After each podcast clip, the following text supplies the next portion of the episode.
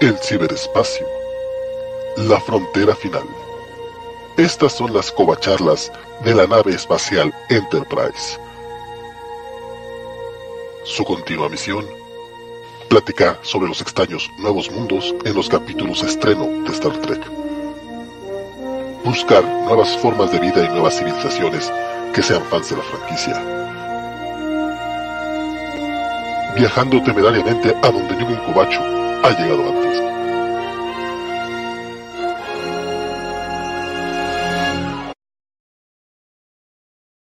Dixie, que bienvenidos a un programa más de estas covacharlas de Star Trek.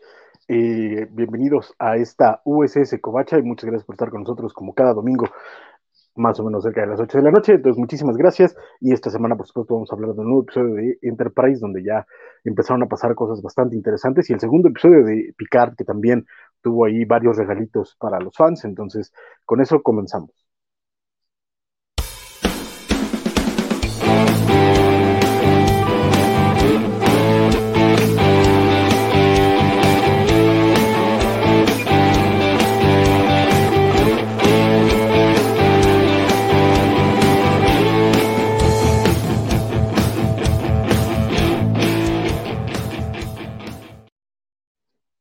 Pues ya estamos aquí, yo soy el capitán Francisco Espinosa de la USS Covacha y conmigo, como siempre, como cada domingo, se encuentra nuestro oficial de comunicaciones y primer oficial y ex editor de Marvel, Axel Alonso. ¿Cómo estás, mi queridísimo Axel? ¿Cómo estás, mi estimado Francisco? Pues aquí reportándome al, puente, este, para empezar justo una, una semana más de platiquitas sobre lo, nuevo de Star Trek, que creo que estuvieron sustanciosos estos episodios, entonces pues ya espero ver qué, qué opina el resto de la tripulación de, de, las dosis de esta semana. Es correcto, porque pues bueno, esta semana sí hubo, hubo carnita en los dos episodios, entonces eso, eso siempre alegra el corazón. Entonces el día de hoy también tenemos, por supuesto, a nuestro oficial de ingeniería, mi queridísimo Rodrigo Díaz Paz, ¿cómo estás?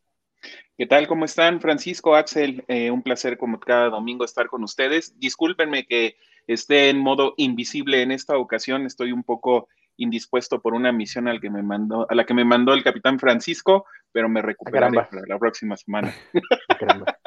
Este, un, ratito en, enfermería. un ratito en enfermería, exactamente. Exactamente. Eh, huesos McCoy no resuelva. Exactamente. Y muy contento, tuvimos dos buenos eh, episodios y estoy seguro de que la plática va a estar muy, muy interesante hoy. Va a estar sabrosa porque también está con nosotros, por supuesto, nuestro queridísimo oficial científico, nuestro teniente Isa Díaz Rodríguez. ¿Cómo estás? Caballero. Isidro, perdóname. Isaías, Isaías es uno de nuestros. Eh, eh, perdóname, Isidro Rodríguez, perdón, perdón. Hola, hola, buenas noches a todos. Este, comparto la opinión de todos. Sí, fueron dos excelentes capítulos y este ya se va cerrando Discovery. Ya, ya, nada más queda un episodio y parece ser, parece ser que va a estar este, a mi favor y en contra del resto de la mesa como nuestra queridísima segundo oficial científico, mi queridísima María desde Argentina. ¿Cómo estás, María? Hola chicos, ¿cómo están? Eh, una alegría volver a estar con ustedes y también comparto la emoción de esto, de este nuevo capítulo de Discovery y el de Picard y con muchas ganas de hablar y ver a ver qué teorías sacamos, ¿no? De lo, bueno, del final de temporada Discovery y lo que puede pasar en Picard a raíz de este último capítulo que fue alucinante.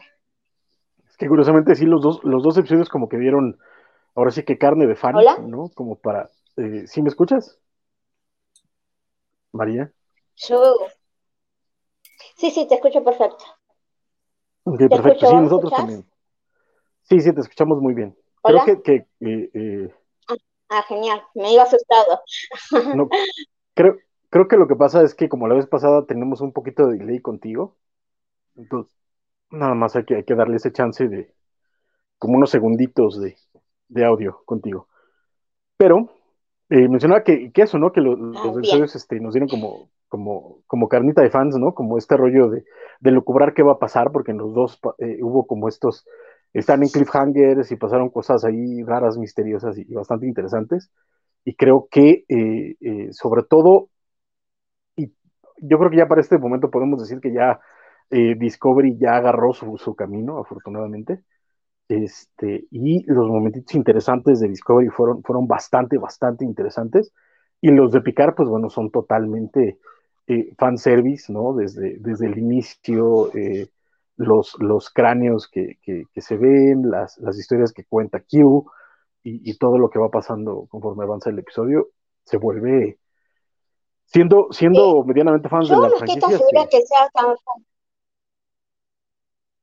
uh, disculpa, eh, yo creo que, que no sé si será tan fanservice, yo creo que va a ayudar a la narrativa de la historia. Eh, porque ah, ahí nos deja pistas. Eh, nos deja un montón de pistas. los cráneos que vimos son todos de 10 si no sé si se dieron cuenta. Sal, 2.0 de serie original. Después,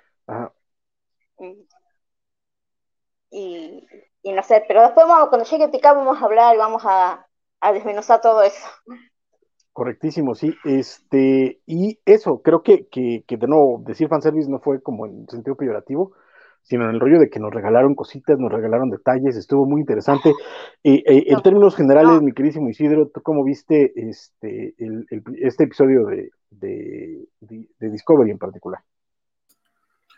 Me gustó que cada vez que platicamos de qué es lo que va a estar sucediendo nos sorprende con este tipo de situaciones me gustó mucho el ritmo que tuvo en este caso Discovery, porque aunque era hacia donde probablemente estábamos viendo que se iba a llevar la trama, la forma de resolverlo fue como muy interesante. Hace, estos pequeños como, como e, esferas de, de, situaciones con los personajes. Entonces, de repente ya cuando lo ves dices, bueno, ¿por qué pasaron tantas cosas en el capítulo con tantas y no se sienten encimadas? ni se sienten apresuradas. O sea, yo creo que, que sí han encontrado esta forma de que respire el, producto de una manera muy, muy interesante y te quedas así como de, ya, dame más, dame más. Correctísimo. ¿Tú, tú Rodrigo, cómo lo viste? A mí me gustó mucho porque además creo que tiene una buena mezcla de em, cosas científicas en el primer contacto que hicieron eh, que hizo la tripulación con la nueva raza alienígena 10C, pero además teníamos la otra side story que era toda la parte de acción entre Tarka, eh, Book y, Jet Reno, que pues la verdad fue bastante genial. Entonces creo que fue un episodio completo. Efectivamente creo que eh, usted, capitán, estará en lo correcto al final de la temporada porque no nos van a dejar con el cliffhanger de quiénes eran los alienígenas y cómo eran al final. Entonces, pues muy bien, muy bien. Esperemos, a ver, todavía, todavía no sabemos qué va a pasar en el siguiente episodio. Igual y sí termina en cliffhanger y soy yo el que que callar el hocico, pero entonces veremos qué ocurre. Tú, Axel, ¿cómo lo viste?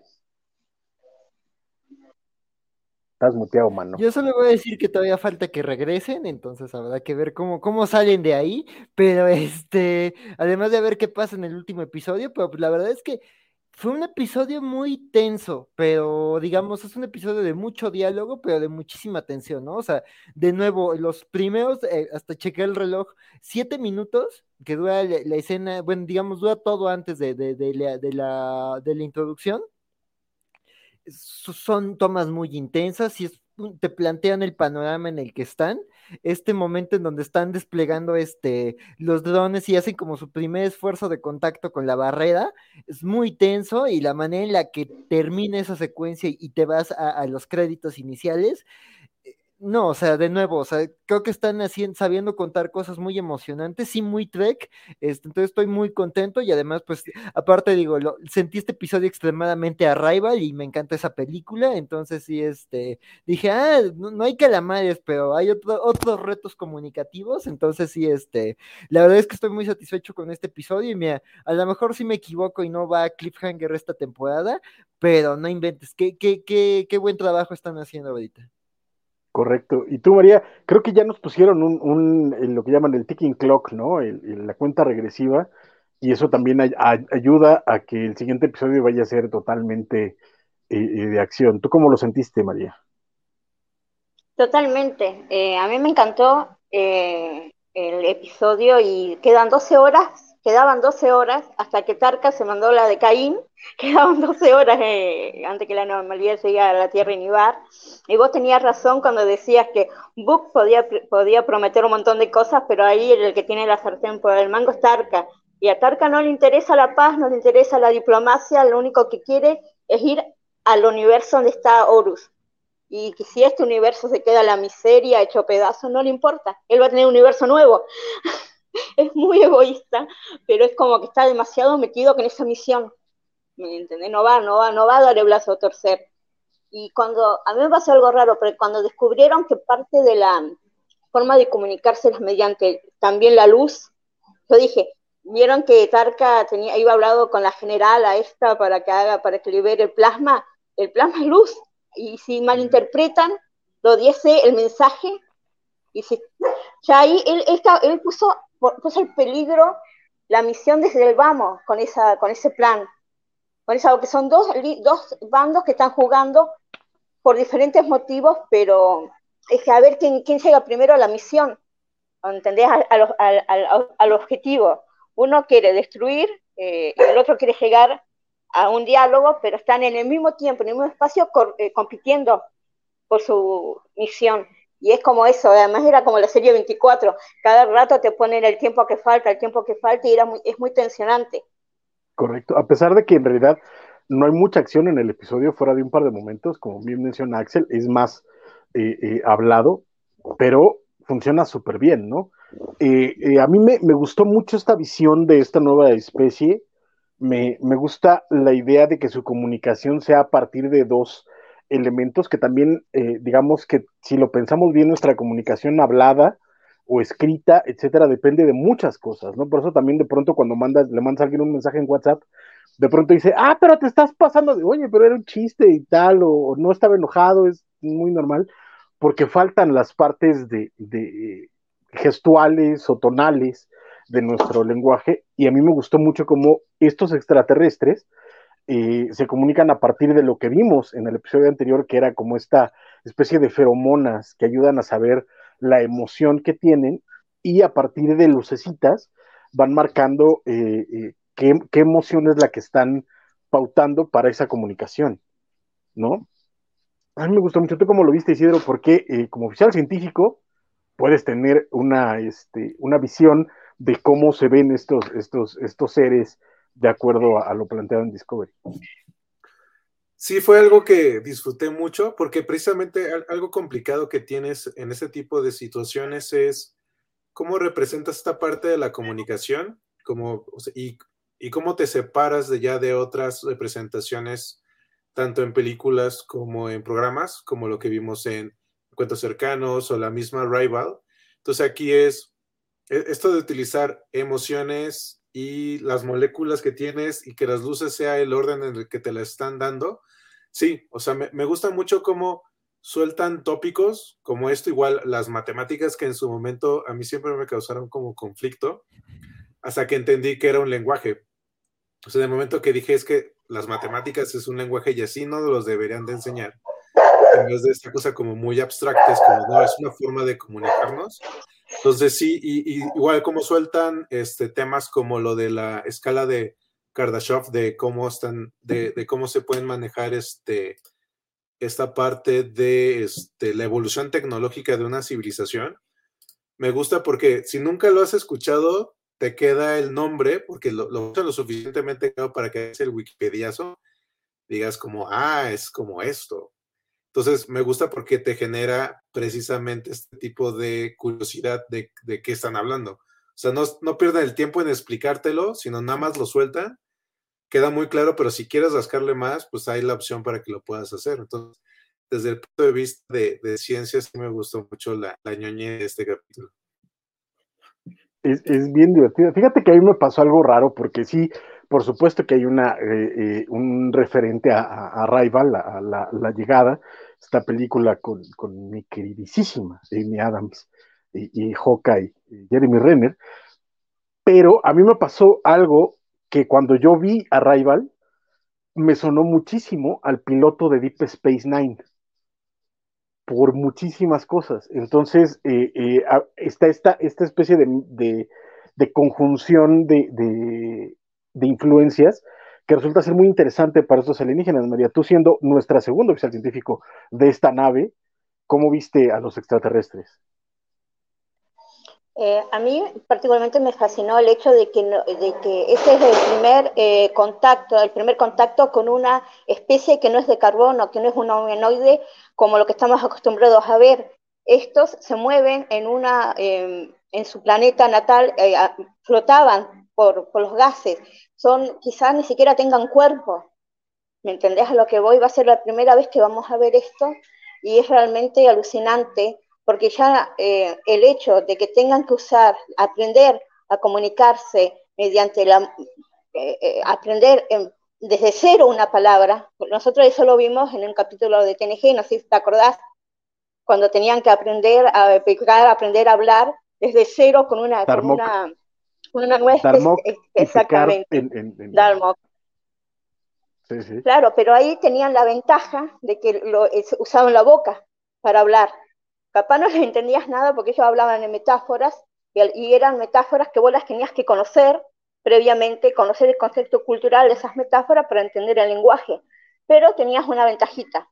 Eran cosas que, que vos medianamente eh, lo podías escuchar y el traductor eh, con un poco de tiempo podía ayudarte a poder eh, comunicarte, pero con esta especie no. Primero no hay tiempo por el tema de, la anomalía. Y segundo es empezar de cero, con cosas que no estabas acostumbrado a usar como son em, las emociones para comunicarte y, los hidrocarburos esos y las matemáticas.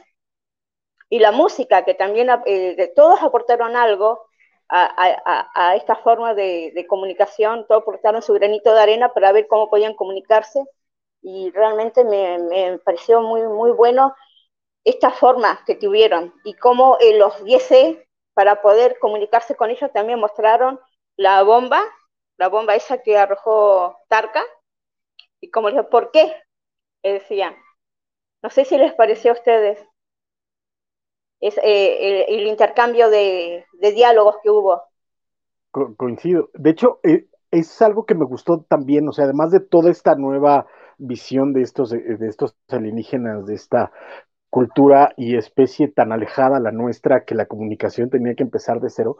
Me gusta que, una vez más, afortunadamente, no fue Michael la que resuelve las cosas, sino requiere la ayuda de otras personas y de pronto llaman a más personas del puente y terminan hablando acerca de cómo llegar a, este entendimiento y de pronto, pues alguien menciona, pueden ser como matemática, eh, como matemáticas o pueden ser como música, porque al final de cuentas la música y las matemáticas están totalmente integradas, ¿no? O sea, alguna vez una amiga me decía, me quiero meter a estudiar este, música y no sé qué, y no me gustan las matemáticas, y yo, pues estás porque si entras al conservatorio, lo que te van a meter son matemáticas, pero por todos lados. ¿Tú cómo viste todo esto, mi queridísimo Axel? Pues estoy de, estoy de acuerdo con, este con ustedes dos. Este, la verdad es que es se me hizo un episodio fascinante justo por esto, ¿no? O sea, creo que eh, eh, en secuencias particulares muy puntuales, pero en el episodio general y creo que también como tema de, la temporada está la comunicación y el entendimiento, ¿no? El, necesitas muchas perspectivas para resolver problemas, necesitas muchas perspectivas para enfrentar el conflicto y además justo entender a la otra parte, ¿no? O sea, digo, el episodio pasado pues terminaba con este enigma, ¿no? De, de si ellos entienden lo que están haciendo y, de, y si lo entienden, son, conscientes y lo siguen haciendo. Y aquí creo que Michael como que sigue sin ver ese lado pesimista, ¿no? Sabe que hay una posibilidad de que no se puede empatizar con, la, con la civilización 10 pero no, no, no renuncia a que hay una posibilidad de generar diálogo de cualquier tipo, ¿no? Y creo que, como dices, ¿no? O sea, este momento en donde Michael reconoce que pues no, no tiene la solución, pero dice, ¿sabes qué? Necesitamos resolver esto de manera plural y bien, aprovechemos que, todos tenemos cositas teletransportadores y vénganse aquí a la bahía y denme sus puntos de vista, ¿no? Y la verdad es que se me hizo una secuencia muy padre y además eso, ¿no? vemos a más miembros del puente este, eh, a, esta Detmer, a Riz, este, como que formando parte activa de la solución de problemas, ¿no? No es una misión de, fregadazos, digo, ya el episodio pasado, pues Detmer ya tuvo su, dosis de, de acción y, emoción, pero aquí de nuevo vemos que eso, ¿no? Que creo que la propia serie y la propia Michael se dieron cuenta de que, de que, de que es necesario tener como a otras voces y que el puente esté involucrado para la solución, ¿no?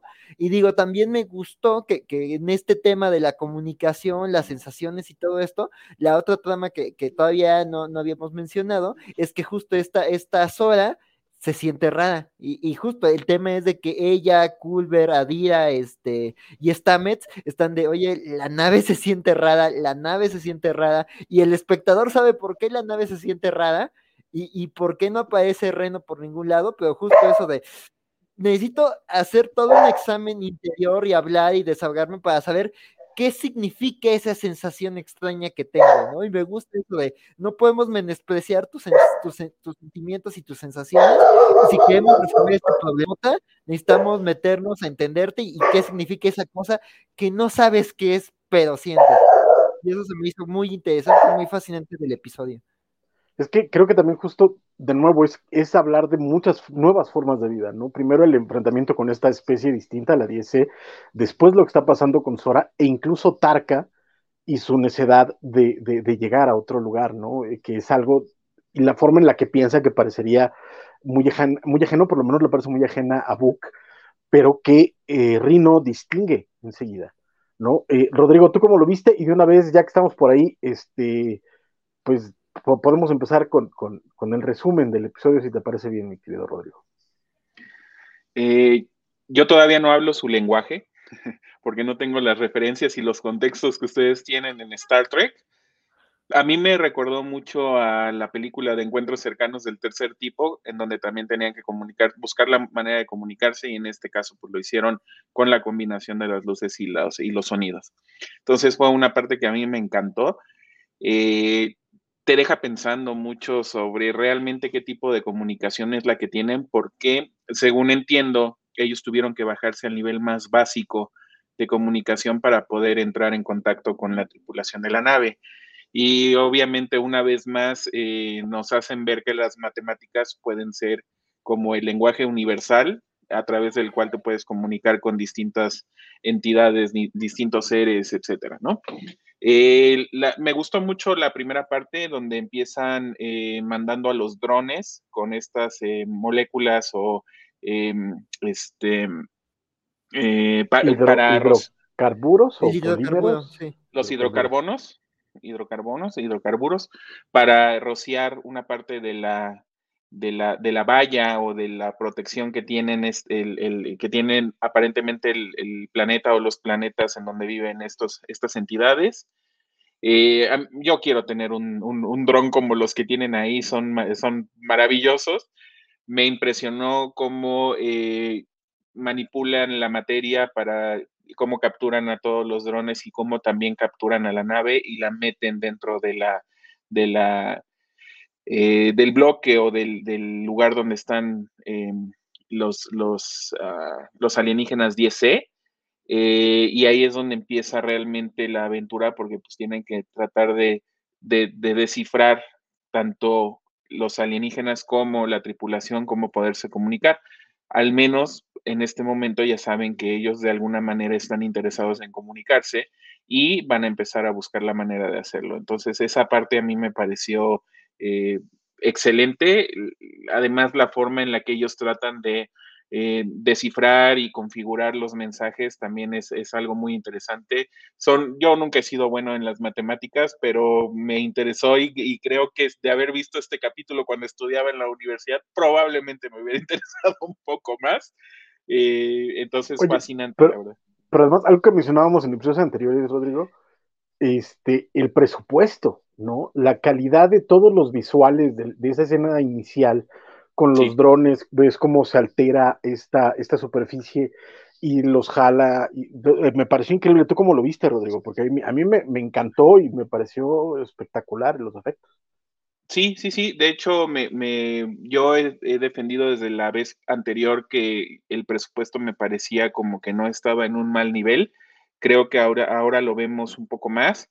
Claro, al momento en que están ellos, pues son obviamente escenografías que no requieren como tanta, este, tanta producción, pero todos los efectos especiales de cuando están tratando de comunicarse con los alienígenas, cuando los, eh, los capturan y los meten dentro de la estructura, etcétera, la manipulación de materia, etcétera, creo que, que están en un muy buen nivel y esperemos que sigan así por, la, por el resto de la temporada y la siguiente. ¿Alguien más? Este, lo que quieran decir, dense. Porque. En, en esta parte, este, igual cuando responde la, esta primera reacción de la especie, que hace como este, esta estructura como de T-1000, o me recuerda más este, a la del abismo de James Horner, dije, ah, van a ser como de estos. Entonces, este, me gustó me gustó cómo fue esta primera reacción de, bueno, pues échale a ver si con esto funciona. Reacciona la, especie, bueno, como que succiona a, la nave con, todos. Y al mismo tiempo ya sabemos lo que está haciendo este Booker con, con este con Rino, que le dice, este, ahí anda echando relajo con, ah, no sabía que así iba a ser, este, ser secuestrada y Tarka de, no, no está secuestrada. Entonces, este, solamente por un momento detenida. Entonces, este, fue muy interesante empezar a ver cómo nos estaban esta parte de la interacción, de, cómo está analizando Rino. O sea, es muy interesante el trabajo de, que, le dan a ella de actuación, porque es precisamente observar y estar analizando y estar retroalimentando a Booker y, precisamente también de, de, lo que vamos a estar viendo en las diferentes participaciones de ella de, entender el dolor, porque al final del día todos, todos creo que, es una parte también de comunicación, el cómo empatizamos e, en este sentido. Y entonces, este, me gustó también que, no se quedara nada más como por ahí, sino que las interacciones que, tuvimos en ese sentido fueron las adecuadas. E igual, ¿no? Ya que empieza a hacerse este trabajo de interacción con, con, la especie que, que, le está mandando también estas señales y que ya se hace este como primer bloque de, de trabajo. Y entonces que, que, aparece ya la especie y yo dije, pues son como celestiales, ¿no? Porque como que los puedes ver y no, ¿no? Como que están allá a lo lejos y el que es el, este, es eh, el lingüista, no. Ven que les dice como de, el, es el lingüista, sí. Sí, pero ven que en su análisis sí dice que tiene como, que sí tiene como partes de cuerpo, ¿no? O sea, como que es abstracto, pero sí se tiene esto y, pero no tiene esto, entonces por lo tanto no nos va a servir este, la parte de decodificación, entonces tenemos que encontrar como otra manera de hacerlo. Y al mismo tiempo, a nosotros como espectador utilizan esta técnica muy de, este, de Hitchcock, que sabemos que la representante de la Tierra sabe este plan que está haciendo. Entonces, también los encuadres que le ponen a ellas como de, te das cuenta que ella está midiendo en qué, en qué momento tiene que estarse moviendo eh, con qué alianza. Es como de, bueno, les damos chance aquí, pero tenemos como este plan que se puede utilizar. Entonces me gusta que ella no solamente la tienes como, bueno, nada más haz algo para que suceda, sino si realmente ves que está meditando cuál es la mejor punto para estar trabajándolo que un poco está, estaría interesante como hablar de todo el bloque de Tarka y Book, porque me parece que funciona muy bien como de corrido, ¿no? Por un lado, la parte que negocian con la general de la Tierra y le dicen que tiene que hacer cosas que ella incluso dice que eso no, no lo esperaba, o sea, me dijeron que nada más los avisara, pero esto ya es directamente traición, o sea, no, no está chido. Por otro lado, tienes a Rino analizando todo lo que hace Tarka y me gustó mucho eh, la historia que le cuenta a, este, a, Book, porque aquellos que vimos la segunda temporada de, Discovery, que creo que son, ya somos todos, este, cuando la, encuentran y, ves que tiene a toda su tripulación este, entubada como puede o, sobreviviendo como puede, y te cuenta esta historia acerca de esta, de este, creo que fue un boleano, eh, y que no lo dejaba ir porque los ojos le recordaban a su expareja, a su, bueno, a su, esposa muerta. Y ese momento de Rino me gustó. Bueno, en general Rino me gustó tanto el episodio, pero es porque es Rino, ¿no?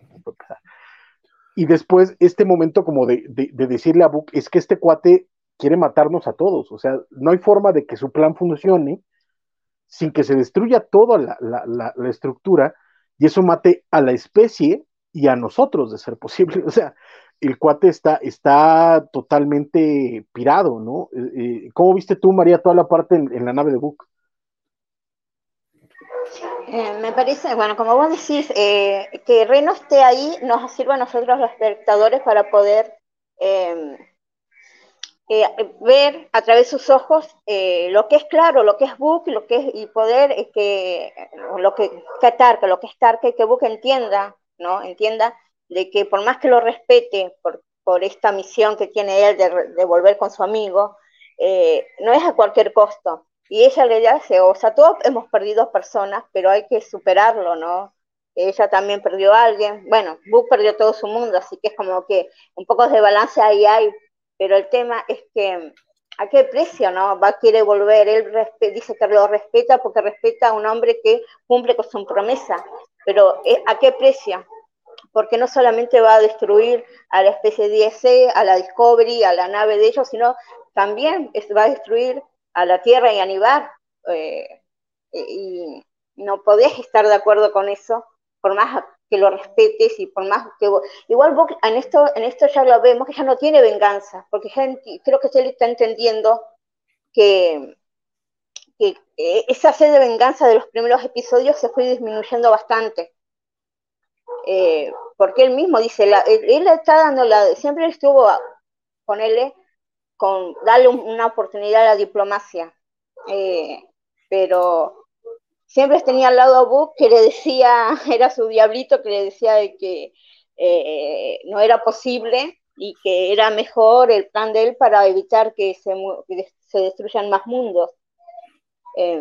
Reno me encanta siempre, desde la primera vez que la vimos en la segunda temporada, y ella eh, es el lugar que tenía que estar para poder también comunicar a Michael, ¿no? Esa última llamada que le hizo, de que a cueste lo que cueste, tiene que evitar eh, los planes de, de Tarka.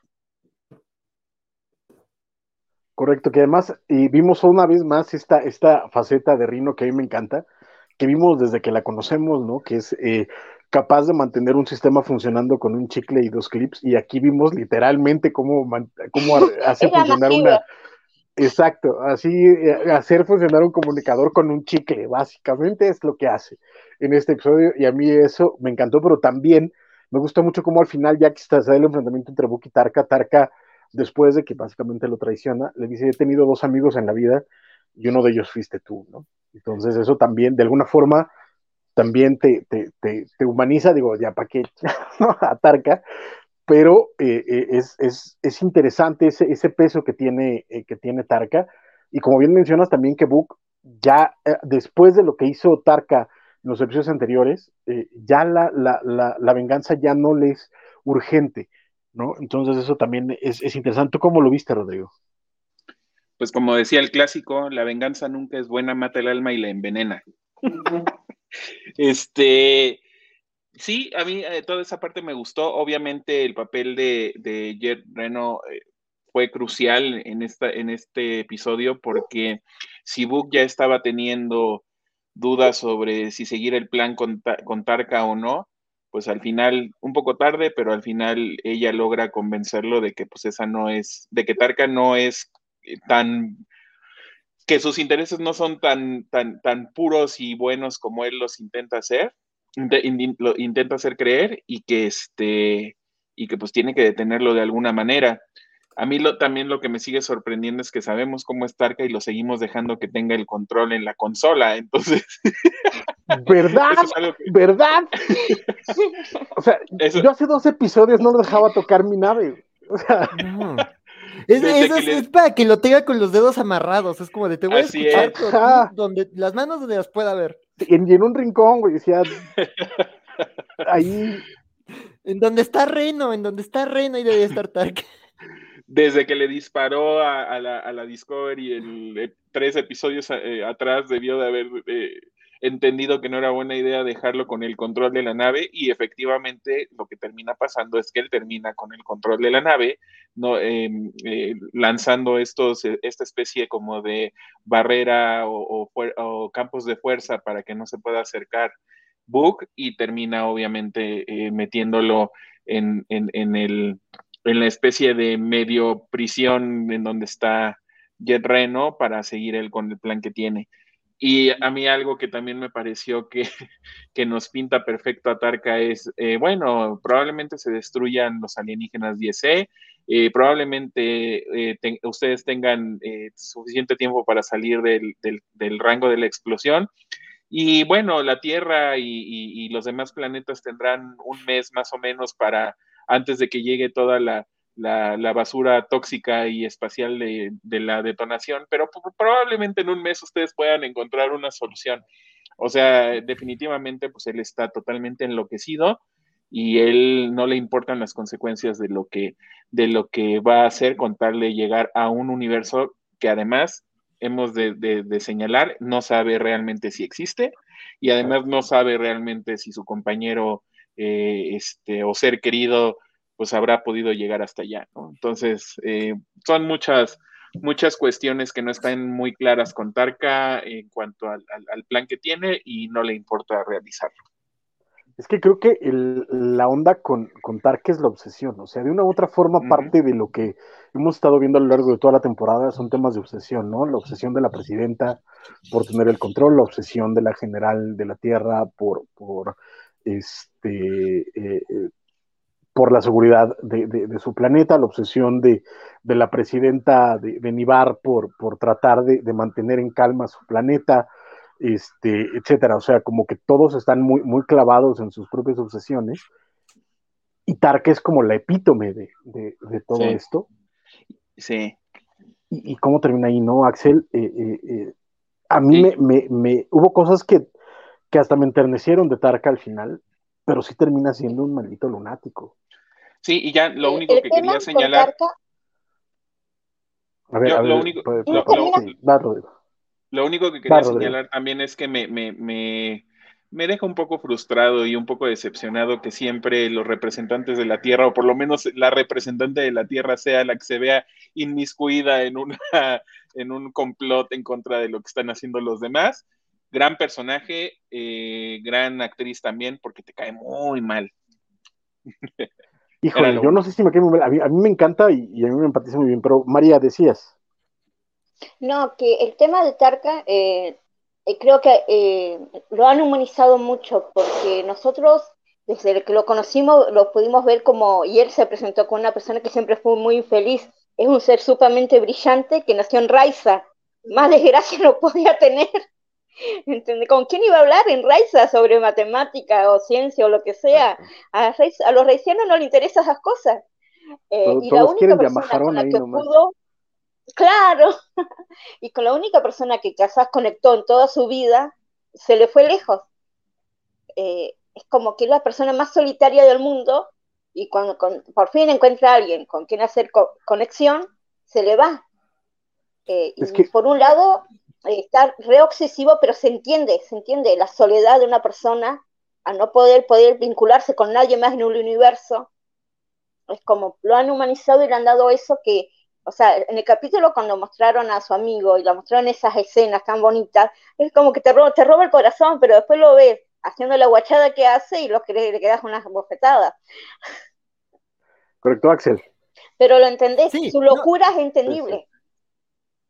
Sí, Sí, no, no, y además yo creo que viene desde un lugar como, o sea, aunque él racionaliza todo, viene de un lugar muy, muy pasional, muy humano, porque eso, ¿no? Le dice a Book, ah, solo hay dos personas como con las que me he entendido, a las que he querido, y tú eres una de ellas, pero justo tanto a él como a, como a Oros los traicionó. O sea, también eso, o sea, sí, le cuesta trabajo conectar con la gente y por eso digamos que está en este viaje de locura por reencontrarse con Odos, pero eso, o sea, traicionó a Odos por su beneficio propio, aunque él después recapacite y como que logra una paz y entendimiento con Odos, pero su separación está marcada por la revelación de su traición y también la forma en la que traiciona a Book me, me, e, e, es dramático, o sea, sí empatizas con Tarka, pero al mismo tiempo entiendes lo nocivo, lo peligroso, lo abusivo, porque además yo personalmente sentí el, yo te quería y no hiciste lo que querías y sentí como muy tóxico, muy, muy manipulador ese, ese diálogo a Book, además Book todo ahí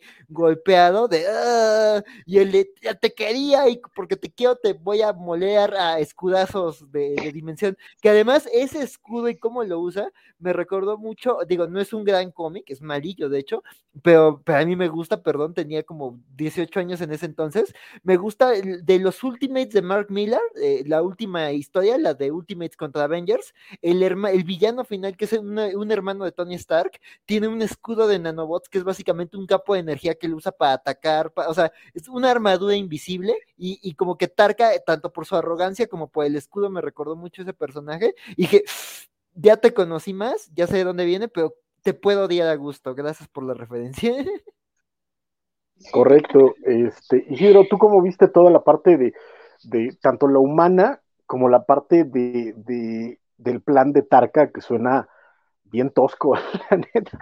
O sea, sí, como bien mencionaba Rodrigo, así de, ah, tienen una hora para salir todos de aquí, no pasa nada. Tú, güey, es una hora y es toda una especie, no te pases de chorizo y además que, ah, tienen un mes para salvarse, güey, apenas pueden volver a viajar al espacio, no te pases de lanza.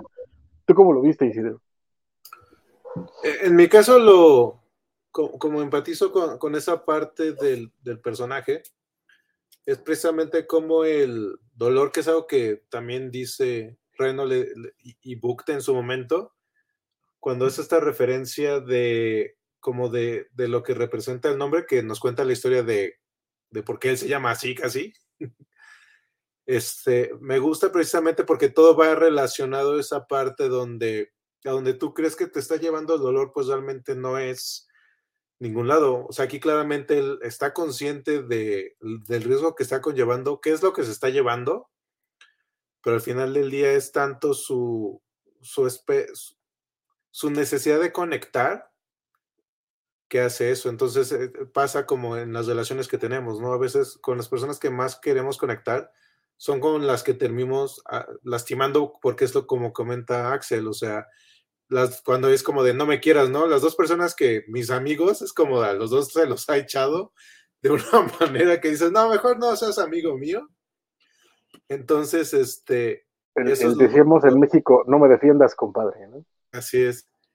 Lo, lo que se hace y, y, de la representante de la tierra con, cuando ya empiezan a hacer esta parte de, de cómo entendemos el idioma que nos están manejando las, la especie 10C, toda esa interacción de, cómo lo estamos analizando, qué es lo que se va a hacer, cómo lo estamos haciendo, si nos van a entender, porque ven que les, les dicen, bueno, les damos este, la borita está como un regalo, porque era como de, bueno, les damos un regalo, pero es como, no se vaya a malentender el regalo, entonces es como de algo que ellos necesiten, que se puede estar entendiendo, entonces esa parte como, va llevándolo el capítulo, también este, me gustó como, como todos empiezan a trabajarlo de esta manera y precisamente de, la codificación y, y, Book que vemos lo que le están informando, ¿no? De que hoy es que parece que ya lo están haciendo, pero van a tardarse más, más,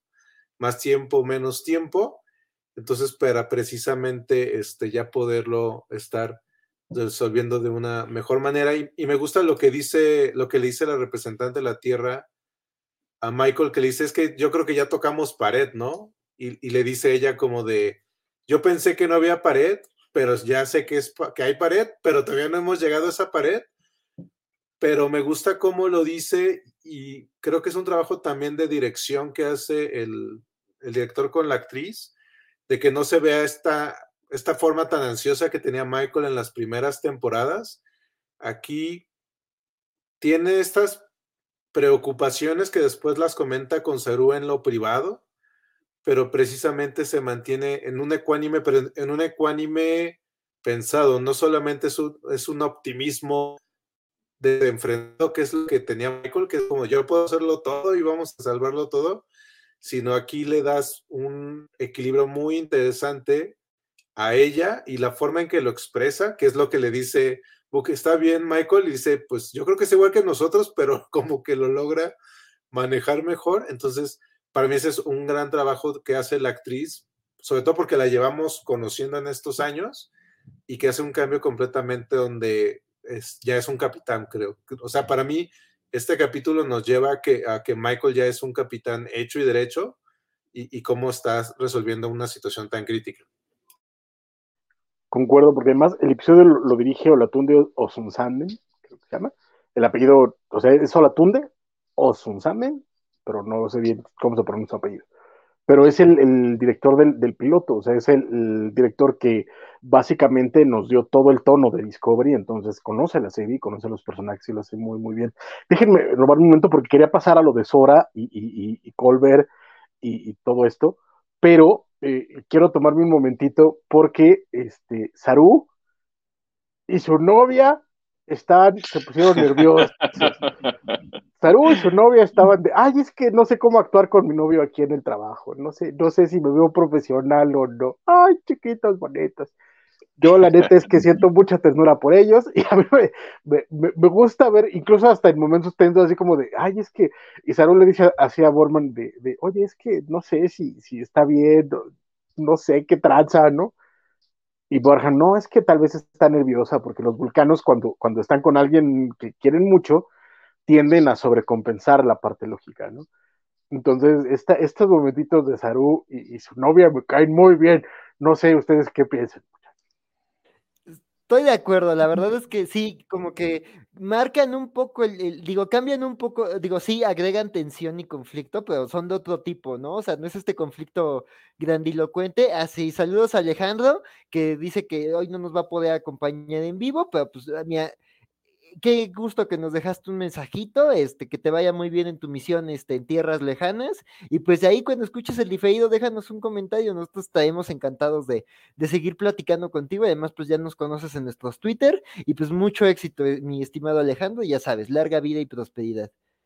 Y pues, siguiendo con los vulcanos, este, pues eso, o sea, digo, a mí me gustó mucho que, digamos, el, el, esa inquietud amorosa que tiene Saru la resuelve con Michael. Y primero me, se me hizo bonita la escena porque habla de que eso, ¿no? Empezamos Discovery con ellos llevándose francamente mal y de repente se ha construido una, una fraternidad, una camaradería, una confianza entre ellos dos. Y además eso, ¿no? Ahorita que estaban hablando, tiene todo el sentido que, que Salud, digamos, eh, eh, comprende estas dudas. Volvemos, ¿no? El episodio habla de la comunicación y cómo hay pautas para la comunicación y, digamos, este tema no solo es romántico, sino es también un tema de especies y justo, ¿no? Pues hablas con alguien que está teniendo una relación complicada como Michael, pero además alguien que se educó a la manera vulcana, ¿no? Entonces creo que sí, Salud recurre a alguien que le puede dar como la pauta para descifrar esos temas, esos problemas de comunicación y se me hace muy bonito, pero justo también está digo, espero a ver cómo se resuelve esa relación, pero la verdad está bonito y justo, está, ¿no? Sí. Ustedes tan lógicos resol eh, resolviendo una relación, sí. A, mí me gusta porque es como, como muy de, de, de, de novela de preparatoria, ¿no? Así de, los amigos contándose sus chismes. Y, y, algo que no esperarías nunca es a Bonham dando consejos de, de, de, relaciones, ¿no? Y aquí se lo das como súper tierna, así de no te preocupes, no, no, es, no, no, es que no te quiere, es que tiene como estas cosas en la cabeza. Y tal, está, está, trabajo, entiéndele. Esa, ajá, a mí me, me, me, de nuevo, me gustan mucho estos, estos dos muchachos, ojalá les, les vaya bien después de esta, porque se, se los merecen. Pero además ¿No? tiene sí, todo el sentido. Y si algo Borja... malo les pasa, me voy a enojar. Ah, sí, no, por, por bastante, sí pero además tiene todo el sentido que Burnham también le pueda dar consejos a, a Saru, porque pues ella tiene el contexto y el y el y es parte también de ella muy tiene, tiene muy interiorizada la parte también vulcana, entonces pues puede comprender muy bien eh, por qué están actuando como están actuando, inclusive ella menciona que su padre adoptivo, el, el papá de Spock, pues también reaccionaba un poco así con ella, ¿no? Correcto. Que me, me, me, a, mí, a mí, hablando de, de, que no les pase nada, a mí hubo un par de momentos en este episodio que sí dije, me van a matar a Saru, maldito. O sí. sea, toda la construcción que están haciendo emocional hacia Saru, sí me suena van a matar a Saru, malditos. No, no, no, no, no, no, no, empieces apocalíptico, Francisco, no empieces no sé, apocalíptico. No sé, me da miedo, no sé, María, a ti no, a ti no te madera, asusta, ¿tú cómo toco madera, no, no, no, toco madera. María, ¿tú crees, tú crees que, que, que Saru sea el, el, el Alien Dead Walking, Dead Alien Walking? No, no, yo no, espero que no, eh, porque Saru es, es, la, eh, después de Michael es el personaje más importante de Discovery. Eh, ya no sacaron a Tilly. O sea, sacar a Saru ya sería como que iría en declive, porque lo está mostrando muy emocional y está mostrando facetas emocionales de él, lo cual es peligroso. pero tampoco vamos a decir que siempre pasó. Por ejemplo, cuando Michael se enamoró de Ash, Michael sigue viva. Eh, Ash está en el pasado, ya habrá muerto, pero es otra historia. Pero, a Michael, pero a Michael no la. Eh, o sea, si sabemos que alguien no van a matar en, Discovery es a Michael. Todos los demás son camponeros. Bueno, y yo apuesto a que. Menos Saru. O sea, Saru y Michael son los protagonistas de Discovery. O sea, sí. vos, o sea, no, o sea, se cambiaría demasiado Discovery si no tenemos a Saru. O sea, pues, de capitán, de comandante, de embajador, de lo que sea, pero tiene que estar Saru. Al final de la temporada pasada nos, nos, metieron un susto, ¿eh? Sería más fácil que mataran a la, ah, sí. a la representante de Nibar. Sí, sería más fácil eso que matar a Saru. Sería muy cruel. pero qué pues, pobrecito Saru, ya perdió su plan. También pobrecito. Ay, ya no sé. Tú, Isidro, ¿cómo ves esto? ¿Tú, tú de qué lado te, te, te, te inclinas? En este capítulo, más bien, no fue el único que sentí como que me lo estaban planchando. O sea, ah, también cuando, cuando al doctor, de repente también. ¡Ay, no, cállate! Hay un momento que también dice algo que dije, y, y, es el problema contigo, como te escuché con lo de Hawkeye, es como, ah, esto me lo están haciendo. Y a Reno también, de repente también hay unas partes que dije, ¡ay, no! Y no me vayan a matar a Reno Yabuco, alguna cosa así. O sea, maten a Riz, maten a Riz, pero los demás no. En este capítulo sí sentí como cuatro dianas ahí. La del doctor eh, eh, fue, fue, justo el momento donde empieza a hacer planes con Stermet para irse de vacaciones. Cuando se va de vacaciones dije, no. Me lo, me lo... Walking. Sí, sí o sea, planes. O sea, estás muerto. Cuando estás planes para vacaciones, ya, haces, ya, pues, sí. ya, pueden, ya estás es muerto. Una ley, es una ley en todas las series. Ya, Esa fue como no, ya, no. de Alpha Flight, así de uno de estos personajes va a morir, yo no. Ya, sí, ya, ya, me, ya me los están enteipando, dije yo. No, ya, ya, ya, fíjate, yo, yo empecé este programa tranquilo y ya estoy, estoy lleno de nervio yo. Ay, por eso mejor vamos a hablar de Sora. Este, que Sora, como sabemos, ya se volvió esta, Discovery ya es un ser consciente y ahora se llama Sora. Y lo que vemos en el episodio es que dice que siente algún malestar, que no sabe qué exactamente es, pero que siente un malestar en, sus sistemas, y eso lleva a que Colbert la, la, guíe a través de, de, métodos terapéuticos, etcétera, para encontrar qué pasa, y terminan con Adira, encontrando que parte de, que tenía una, eh, este aparato que le puso Tarka en el episodio anterior, y que resulta que se llevaron a, a este, a Rino, y modificaron los sensores para que pareciera que todavía estaba en la nave. ¿No? Entonces, eh, eh, exactamente. ¿Cómo, cómo, cómo vieron toda esta parte de, de Sora y Colbert y, la búsqueda de, de Rino Axel? ¿Tú cómo lo viste? Pues a mí me encantó, la verdad es que digo, e, es un episodio muy sólido, con, con, tres tramas muy delimitadas, muy, bueno, varias tramas muy, muy fuertes todas, ya estamos desmenuzando, pero a mí esta se me hizo fascinante, o sea, Soda se me está haciendo como que la incorporación más peculiar de, de, la, del, y fascinante de, del reparto de, la tripulación, y la verdad es que esto de me siento mal y justo eso, me gustó mucho que, que la, la, la, la, reacción de la tripulación eh, no es desacreditarlo, no decir, a lo algo está fallando en tus sensores, no, es como de, ok, lo lógico, que es que, que tú hagas tu, chequeo, este, tu autoanálisis, no está siendo suficiente, ¿no? Y como que eso, ¿no? Me gusta que, que lo que dice Culver y también cómo le ayuda, ¿no? Y, no desacredita ese malestar, sino es como de, ok, este método no está sirviendo para descifrarlo, probemos otras cosas, pero la clave está en ti, Soda. O sea, tú nos vas a dar la clave de resolverlo, ¿no? Digo, al final se complementa y justo, ¿no? Entre eso y que simultáneamente están buscando a, esta Jet Reno y que justo es como de, está en ingeniería, está en ingeniería, es como de, güey, estamos en ingeniería y no está aquí como que eso ayuda, ¿no? A que justo de nuevo a combinar hechos para llegar como a la clave del asunto, pero a mí me gustó mucho ese abordaje de, tu malestar es válido y más bien necesitamos buscar maneras de, entender tu malestar. Y me, gustó como esa aproximación y, lo, y a la conclusión a la que llegan. Y que pues, nos da este momentazo con Culver.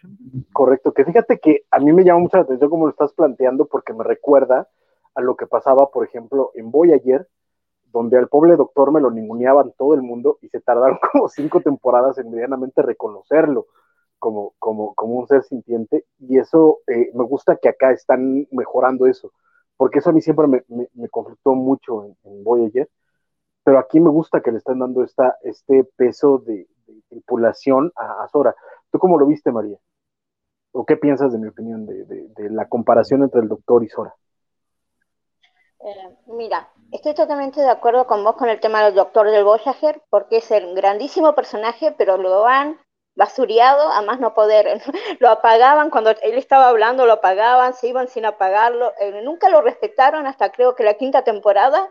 No fue alguien respetado en la tripulación. ¿Por qué? Porque era el holograma. Pero tardaron muchísimo en darle ese lugar. Y Sora, por suerte, se lo dan, eh, no, en el momento, o sea, se lo están dando ese lugar de un ser consciente de que tienes emociones, sentimientos, y si ella dice que no hay algo, que algo no anda bien con ella, no, no, no, no patean la pelota para otro lado, le hacen caso. Al doctor del Voyager seguramente le iban hecho un chequeo y dijo, ah, no, alguna rutina debe andar mal. Debe ser eso, ahí te arreglo. Es que se lo hicieron. O sea, hay cualquier cantidad de episodios donde el doctor les dice, oigan, algo está mal conmigo, y les vale todo el episodio y pasa constantemente. Y aquí Sora dice, oye, tengo esto, luego, luego vamos a hacerte un diagnóstico, vamos a ver qué está pasando. ¿No? Totalmente. Y, creo que, em, bueno, es, por eso, pero también porque es, esta es otra, otra tripulación, ¿no? Pero me encanta, me encanta el personaje, porque ya es un personaje más de la Discovery Sora. Eh, y yo no dudo que Sora eh, no sé lo que pase con ella, pero para mí que ella se va a ir a viajar sola, a recorrer el, universo sola en algún momento. Me encantaría eso. Eh. Sí, no sé si viste el episodio de, Calypso. Ah, sí, sí, sí. sí. Eh, en los short tracks lamentablemente ya no están disponibles porque estaban en, Netflix. Hay, hay, un cortito que escribió Michael Chabon, por cierto, que eh, eh, es acerca de, de, Sora, básicamente, y eso fue hace años. Este, no sé si tú lo, tuviste la oportunidad de verlo, Isidro. Sí, sí, que precisamente es como en el futuro, o sea, es como mucho tiempo después, y sí está, es, muy interesante cómo puedes presentar un personaje en, en algo que lanzas hacia el futuro y lo puedes ir como armando, pero pero sí, ella, como hemos comentado, creo que es algo de cómo ha ido evolucionando el programa. O sea, viaja a las estrellas en, en sus diferentes formas. Entonces, sí, el holograma son de esas cosas que son estas herramientas que puedes utilizar de cierta manera para la trama. Igual como en su momento fue el sobreuso de, este, de la holocubierta. Entonces acá con Sora es precisamente ese punto de inmediatamente entender qué es lo que está sucediendo con ella y, tratarla como, como, una, como alguien más, ¿no? Es como de vamos a jugar esto para que vuelvas como a sentar y puedas como ser más clara de qué es esto que sucede, que es lo que nos pasa muchas veces, como de sentimos que hay, algo extraño, pero si tenemos muchas cosas en la mente o este ruido, es difícil poder concentrarnos en sentir. Y, hoy, hoy en día es más común precisamente que haya demasiadas cosas que nos impiden tratar de centrarnos. Entonces, es esto, o sea, es un programa que no solo está dirigido a gente que le gusta eh, a las Estrellas como nosotros, sino para cualquier rango que te dé ese tipo de mensajes, que te sientas identificado como, ah, a mí me pasa eso. Entonces creo que eso hace mucho más redondo el programa coincido. Y, tú, Rodrigo, ¿cómo, ¿cómo ves la interacción que tienen Colbert, Adira, eh, eh, Stamets y el trabajo en conjunto que logran para, para, para resolver lo que le está pasando a, a Sora? Y además en medio de todo lo que está pasando afuera de la nave. Bueno, a mí eh, la inclusión de Sora como un personaje más de la tripulación me pareció una idea brillante porque te lleva a que puedas tener distintas historias con, con desarrollando precisamente la evolución que está teniendo, ¿no? Entonces, me parece eh, excelente. No, no sé si ellas le gustaría irse sola a, a viajar por el universo porque además tiene una conexión muy, muy importante, muy emocional con la tripulación y parte de lo que ella quiere o tiene como programación también es proteger a la tripulación. Yo solamente espero que no sea la Dead Ship Walking y este y no nos la vayan a quitar. Entonces, este ya, ya se me había quitado el miedo, maldita sea. ya estaba yo eh, tranquilo otra vez. hasta la nave. Ah. y eh, bueno, toda la, la, parte de cómo encuentran el, el, el hardware este que Tarka pone para poder crear el parche y pegarse en la nave me pareció también algo, eh, eh, pues hasta cierto punto hasta divertido, saber cómo, cómo eh, hackeó el, el, batch de, de, Reno para que la nave siguiera detectando como si estuviera en ingeniería, este, el momento en que encuentran el, el aparato, y se empiezan a dar cuenta, aunque demasiado tarde, de que pues traían la nave de Book pegada en el, en, en, en, la nave, ¿no? Entonces, eh, a mí la evolución de Sora, ojalá la hagan, la, sepan llevar bien, creo que, que, sí puede ser un personaje muy relevante. Me recuerda un poquito al, este, al holograma en, Star Trek eh, Prodigy, eh, me parece como este tipo de inteligencia, de inteligencia artificial que va teniendo una evolución y va desarrollando sentimientos y preocupación por los miembros de la nave. Entonces, eh, yo espero que, sigan eh, desarrollando aún más el personaje. Correcto. Hemos estado hablando entonces cuando de este equipo que armaron primero para empezar a hablar con la, con, con la especie 10 que eran eh, tres representantes de, este equipo diplomático, Michael y Saru, ¿no? Eh, después, cuando empezaron a, recibir la información, requirieron de más gente, pero esa gente fue como de entrar y salir, y de pronto la especie les manda como una especie de sonda donde ellos pueden entrar para que se los lleven a otro lado y empezar este, su, la comunicación más directa, ¿no? Entonces eligen ir, este, Michael eh, Saru, eh, la presidenta de la federación, la presidenta de Nibar, querían que fuera también la general, pero la general dijo que no, porque estaba en estos planes cochinotes con, con Buquitarca, este, pero también le dicen al lingüista que se quede en la nave. Y esa es la parte que a mí me llamó la atención.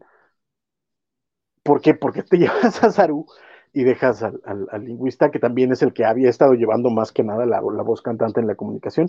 ¿Cómo vieron esta elección de equipo? Eh, ¿Cómo lo viste tú, Rodrigo?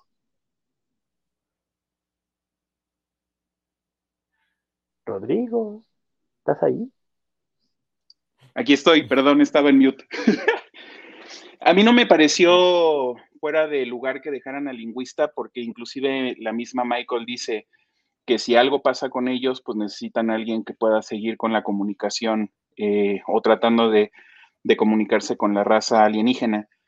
Eh, no sé, probablemente me llama más la atención que se lleven a la, a la, representante de Nibar, pero pues también tiene sentido porque a fin de cuentas, pues es un trabajo diplomático, ¿no? Entonces, por eso se llevan a los representantes de las, de las partes más afectadas en, la situación en la que están.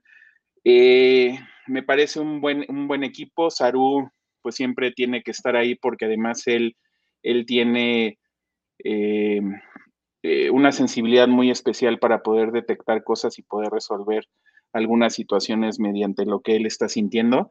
me gustó mucho el trabajo que hicieron en conjunto para poder empezar a armar este fraseo o estos eh, mensajes que tenían que ir eh, compartiendo con los alienígenas.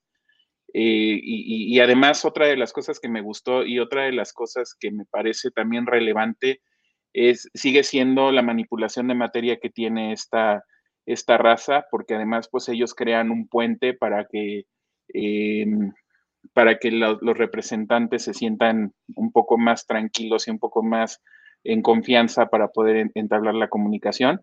Bueno, desde que llevan la sonda o llevan esta especie como de, de, este, de, nave para que ellos se suban eh, y, viajen hasta donde están ellos, pues también te hace notar que pues es una, una, obviamente una raza con tecnología mucho más avanzada, con capacidades mucho más avanzadas entonces, a mí me gustó mucho la elección de los personajes. A mí ya me hubiera empezado a llamar un poco la atención eh, la forma en la que se comporta la representante de la Tierra, pero me imagino que en circunstancias así, pues lo que menos te importa es saber si alguien está enojado, este, triste o se va a ir o se quiere ir a esconder al baño, ¿no? Lo que a ti te importa es pues, resolver la situación y salvar al, a los planetas y hacer una buena, un buen contacto con los alienígenas, ¿no?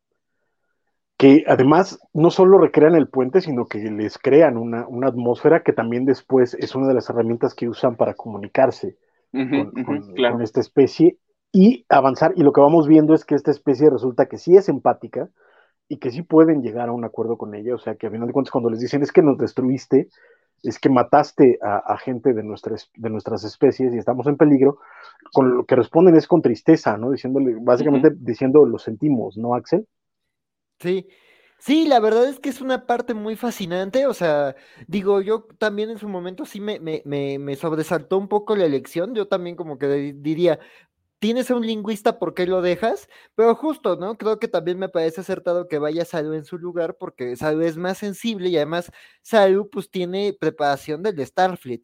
O sea, es alguien que sabe trabajar en campo, que sabe trabajar bajo presión. Lo vimos el episodio pasado y pues el lingüista, pues no, la verdad es que yo creo que no es alguien que trabaja bien bajo presión, ¿no? Y además, pues esto, ¿no? De que dejan, digamos, no pones todos tus huevos en una canasta, entonces pues sí es como de, bueno, se queda una diplomática y un lingüista, claro, no sabemos que la diplomática está conspirando para matarnos a todos, pero, pero bueno, ellos no lo saben, este, pero, pero la verdad es que esa elección me gusta y además, pues digo, por cuestión cuestiones dramáticas, ¿no? Tienes a, cuatro personajes muy importantes de la temporada en esta situación.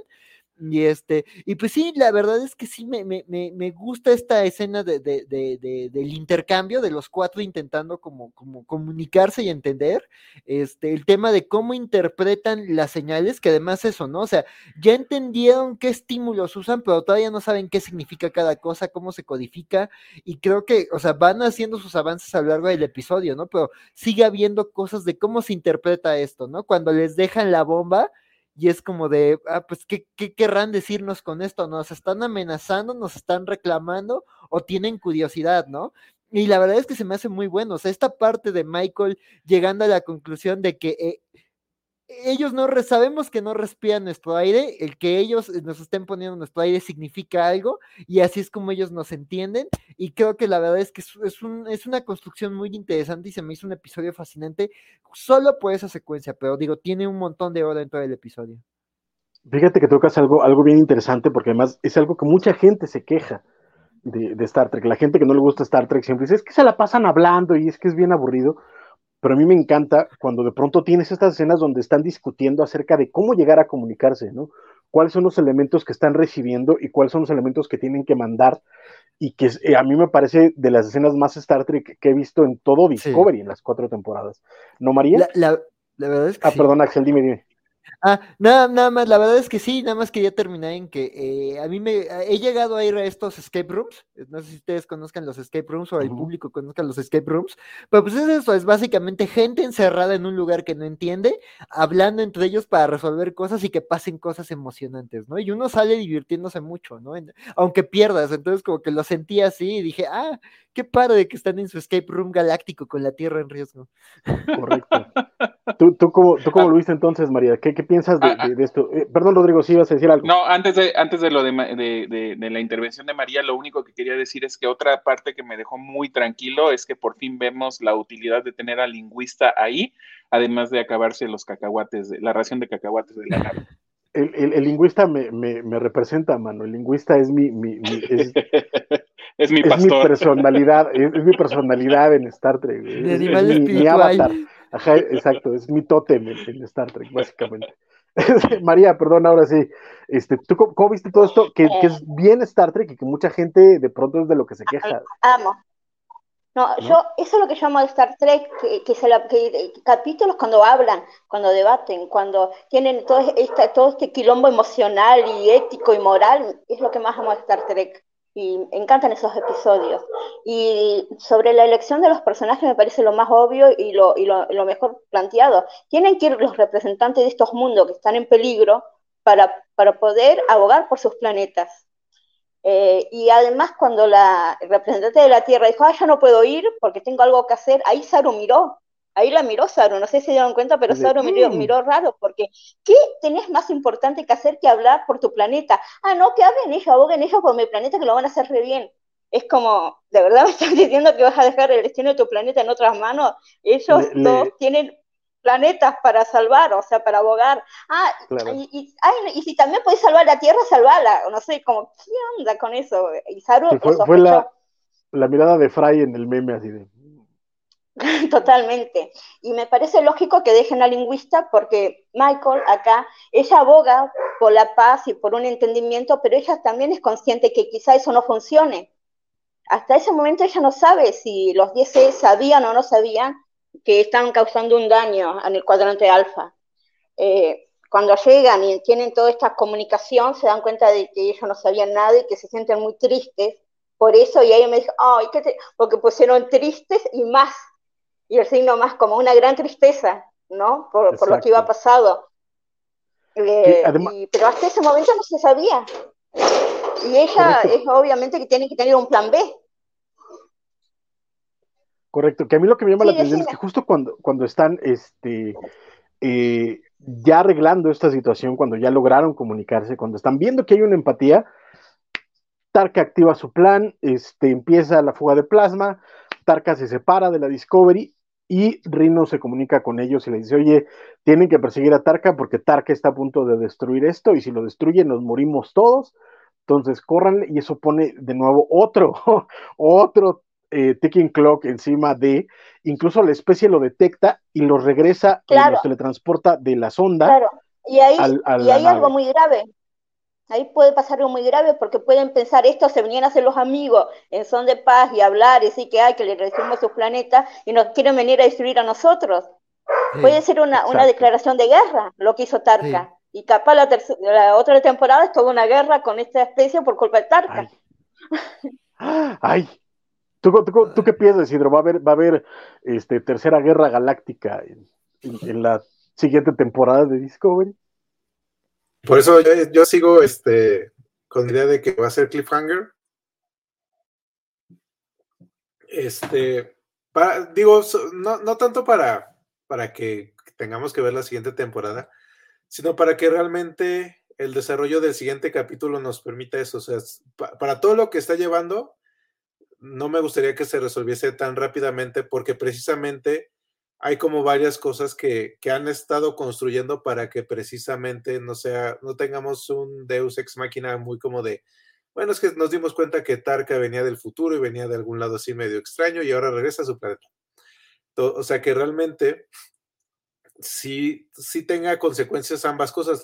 el buen trabajo que ha hecho la parte de la federación con, con Michael y también el, punto de Tarka y que también no los, la especie no, no sea nada más como de, bueno, apareció y o los matamos o no los matamos. Entonces, yo no espero que se haga la tercera guerra mundial, más bien que empiece a haber como un tipo de situación. Galáctica, galáctica, la tercera guerra mundial es la que es la que estamos, vamos, vamos a subir nosotros.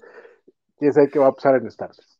Entonces, este, eso es lo, que yo espero, o sea, que sí haya algún tipo de fricciones, pero que no, no se vayan por el camino obvio, porque si algo nos han estado llevando desde que empezamos este programa de la covacharla fue precisamente que los guionistas no se han ido exactamente por donde creemos que van a ir. Eso, eso también es bien interesante. Pero pues bueno, básicamente eso es todo eh, eh, Discovery para ya darle paso a Picard, porque ya llevamos una hora y cachito. Este, entonces, eh, pues bueno, básicamente, ¿alguien tiene algo rápido que decir acerca de, Discovery? ¿Alguna esperanza para el cierre de temporada? Porque ya no nos queda el siguiente episodio y, algo, algo por decir. Eh, yo, pero es una tontería, es una, una, cosita chiquita, no sé si ustedes se han dado cuenta, pero en Discovery se han hecho dos referencias a Lower Decks, no sé si se dieron cuenta.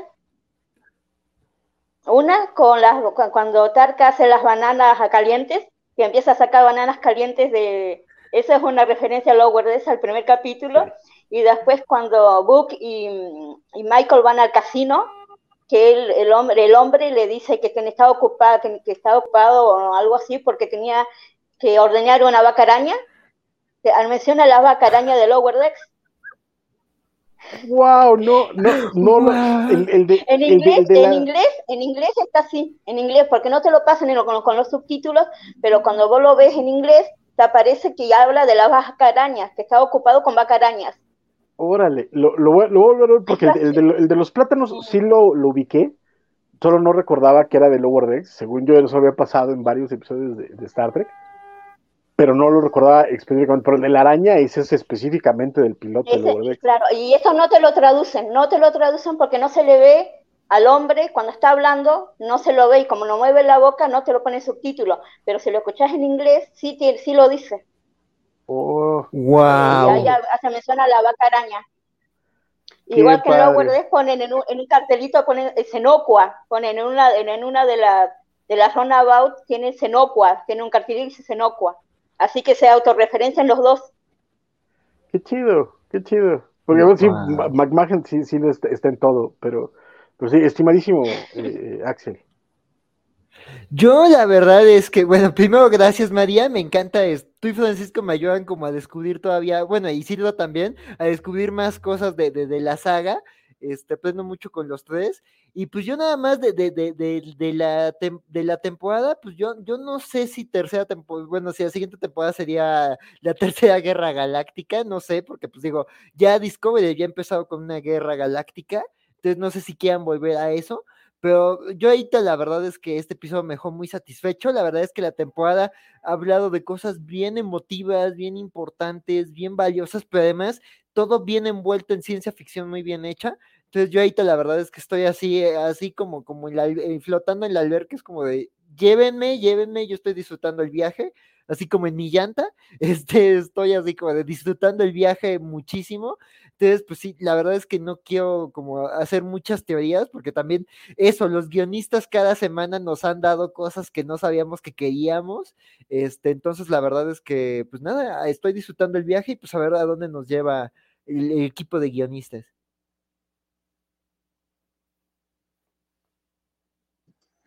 Eh, bueno, a mí me, eh, yo ya quiero que sea viernes para ver el, final de la temporada. Estoy muy, muy emocionado por saber en qué va a terminar todo esto.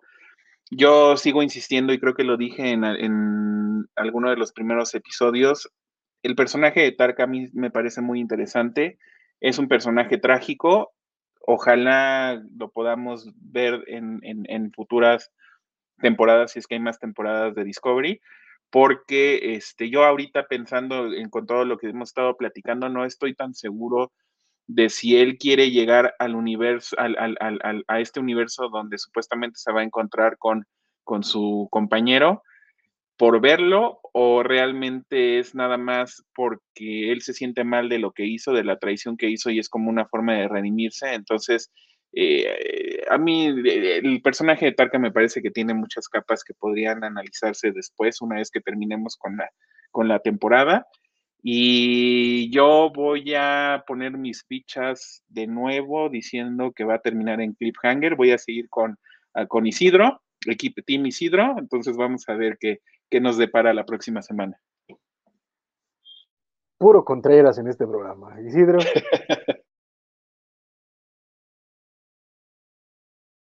Ah, pues en mi caso es precisamente este ver, ver hacia, hacia dónde vamos y que y concuerdo con, con que, que, que, Tarka se mantenga, pues, de alguna manera, para, porque sí es muy interesante estarlo este, analizando. Excelente, pues antes de pasar a picar, nada más déjenme recordarle a todos los que nos están viendo que por favor le den un like a este video, lo compartan, se suscriban a este canal y le den clic a la campanita de notificaciones porque la verdad es que nos hace muy bien para el algoritmo de YouTube para este canal y por supuesto aquellos que nos estén escuchando en podcast, les encargo por favor que lo compartan también, eh, si están en, Spotify, denle cinco estrellitas, se los encargamos. Y también si están en, iTunes Podcast, le pongan también sus estrellitas y nos dejen un comentario de más de cinco palabras, porque eso nos ayuda mucho para el algoritmo y para que las plataformas nos recomienden a, más personas. Entonces, por supuesto, eso se los agradeceríamos mucho y claro que estén con nosotros. Y también recuerden que si nos están viendo en Twitch, eh, eh, en la plataforma de Twitch, pueden ustedes suscribirse al canal. utilizando su cuenta de Amazon Prime sin un costo extra para ustedes.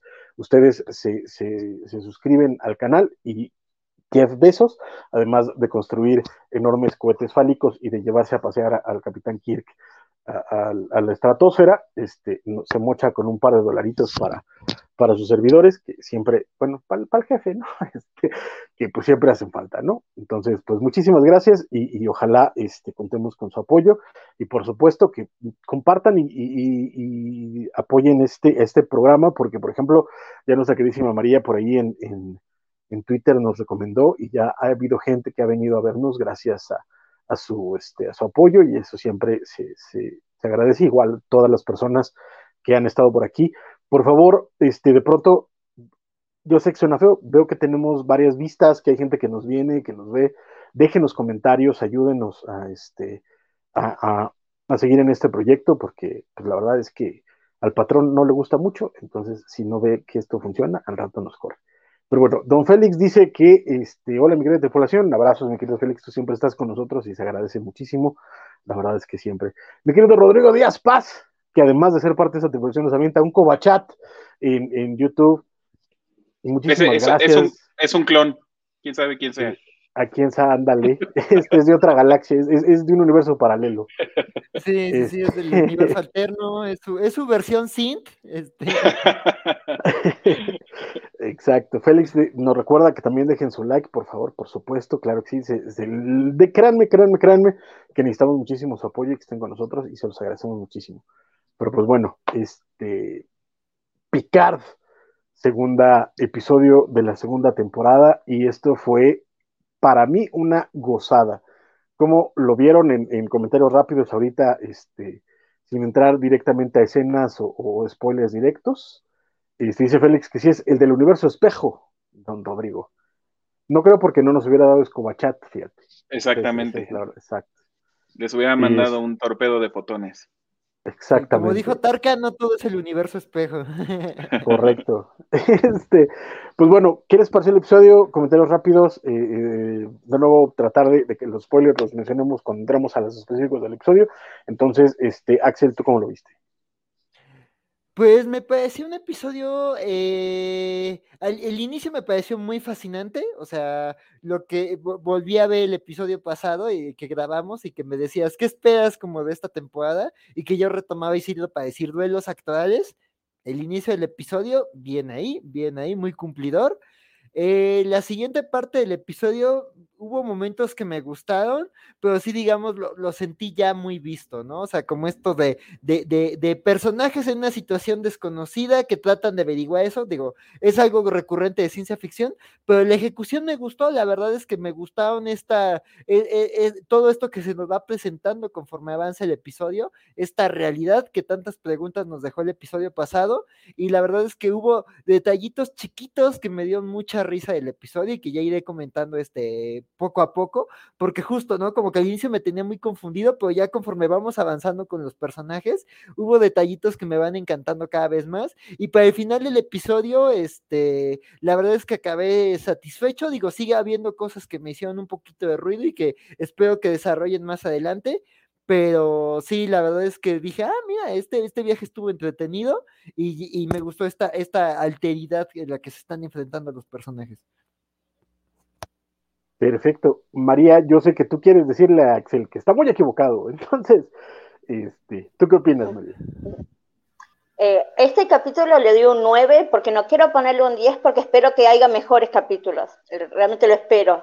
ese no sea el tope, pero lo amé. No hay for o sea, lo amé. La primera parte, cuando está, cuando está Q y le muestra este, este, este, esta línea temporal, que es, una, es, un, es, el universo Prime, pero con las decisiones equivocadas. Aluciné, aluciné. Más encima, cuando le muestra los cráneos, es como, ¡ah! Dios mío, no puedo creerlo. Y te voy a hacer una pregunta a vos, Francisco. Cuando viste los cráneos del Ferengi, ¿qué, ¿a qué apostaste? ¿Quark o Ron? Quark. Quark. Yo primero sí, yo también primero sí, pero después me dije, Ron es el revolucionario de la familia. Exacto. No, y fue el que terminó siendo el, el, este, el Magus. Entonces, eh, a, mí me gustó mucho toda esa entrada, creo que, que, la interacción con Q está muy, muy interesante. Isidro, ¿tú, ¿tú qué piensas del episodio? Igual concuerdo que es como muy interesante como, como abre, creo que es, ah, cambia completamente la, la dinámica que habíamos tenido con, con Picard y ah, rompe muy en el estilo como de Winter Soldier de vamos a barrer para que entonces hagamos las cosas. Y me gusta que precisamente al principio dije solamente me van a dejar a Picard en esta línea nueva, sino cómo van entrando todas las interacciones. Es muy interesante porque es esto donde estoy, pero encuentro como una manera, ya como equipo, que es que precisamente esto, es gente que se conoce y que eh, logran encontrar la manera como de estar silando, ¿no? O sea, rápidamente entran en esta parte de dónde estoy, pero buscan la manera de estarlo haciendo y concuerdo con, con, lo que dicen de la sala de trofeos, pues seguramente es como de, ah, yo quiero en mi casa tener una igual, ¿no? Con todas las armas. con, cráneos de, tus enemigos, con los cráneos de tus enemigos. Entonces sí, seguramente va a haber como 5000 análisis de, ah, esto viene de tal lado y esto viene del otro lado, y creo que por ahí lo interesante era que creo que una de las armaduras es de los Klingons ya de Discovery. Entonces, en teoría, vuelves a hacer esto como de todo esto sigue ya siendo de un solo bloque. Entonces, este, pues me gustó mucho. Correcto. ¿Ya cambió tu opinión de, Ríos o todavía?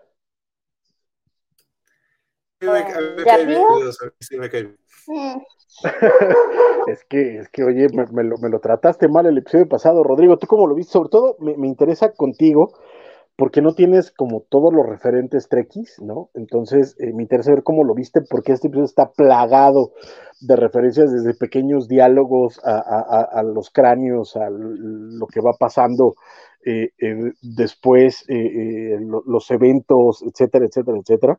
Me gustaría ver cómo, cómo lo viste tú, cómo lo, lo, sopesaste y sobre todo, qué te hizo falta o por el contrario, qué te emocionó más. Bueno, yo primero quiero compartirles que ya vi los primeros tres episodios de Next Generation y me llevé una... Mucho, Me llevé una, una, grata sorpresa al ver que en el, en el primer episodio pues está Q. Es la primera entidad con la que se van a, se enfrentan. Y creo que me, me emocionó y me hizo sentido cuando en el episodio anterior Q le dice a Picard que el juicio no ha terminado me imagino que se refiere al juicio de que está haciendo en, contra de la humanidad, ¿no? Porque nos consideran salvajes, este, violentos, agresivos, etcétera, ¿no?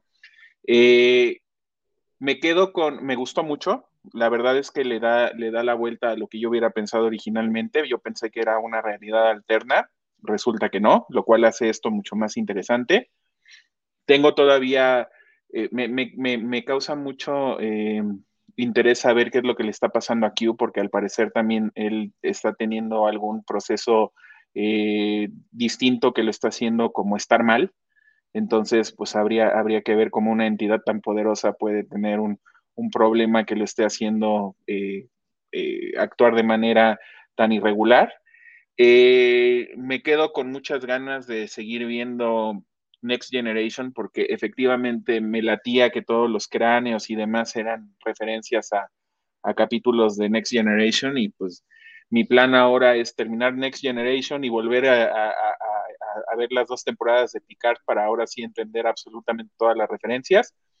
Me gustó, eh, en general el capítulo me parece, eh, eh, obviamente tiene mucha más acción que, la, el, que, el que tuvo Discovery, pero independientemente de eso, como decía Isidro, la manera en cómo van llegando o cómo se van dando cuenta los personajes que están en otro, en otra eh, realidad eh, o en una realidad modificada, pues es interesante, ¿no? Sigo sin, sin que me caiga muy bien Agnes, pero pues aplausos por ella, fue parte, fue, fue parte importante. Y, este, y también me imagino que eh, la reina Borg que aparece ahí, que no es la misma que apareció al principio en el, en el, en el capítulo pasado, me imagino que tendrá mucho más parecido con los Borgs de Next Generation, pero ya, ya, lo, ya lo iré viendo también. Sí viste, sí viste First Contact, ¿no? Sí, sí la vi. Sí, sí, claro. Eh, María, creo que ibas a decir algo. Em, sí, que lamentablemente las referencias de Q es toda a Vimos Espacial 9. Este capítulo tuvo cantidad de referencias a Vimos ah. Espacial. Y no solamente eso, sino también que, em, el esposo de Siete dice que va a hablar con el coronel Cisco. Y yo, ¡ay! Va a aparecer Cisco, me muero, me muero. ¿Entendés? Es la oportunidad para que podamos volver a ver a Cisco. Em, y ahora. porque de otra manera era imposible. Bueno, mega Cisco, pero sí. Y ahora le agradezco a María que me haya dejado más tarea porque tengo que ver Deep Spice. no, uh, no, carnal. es que es que, es que tienen que ver, o sea, es que el problema con el episodio es que está plagadísimo de referencias. Además, hay otra, otra referencia que la reina Borg dice que él tiene, ellos tienen que ir al año 2024. ¿Y a dónde viajó Cisco al pasado para arreglar el futuro? 2024. Tienen que ir a arreglar lo de Gabriel Bell, porque recuerdan que la federación nunca existió porque por Gabriel Bell.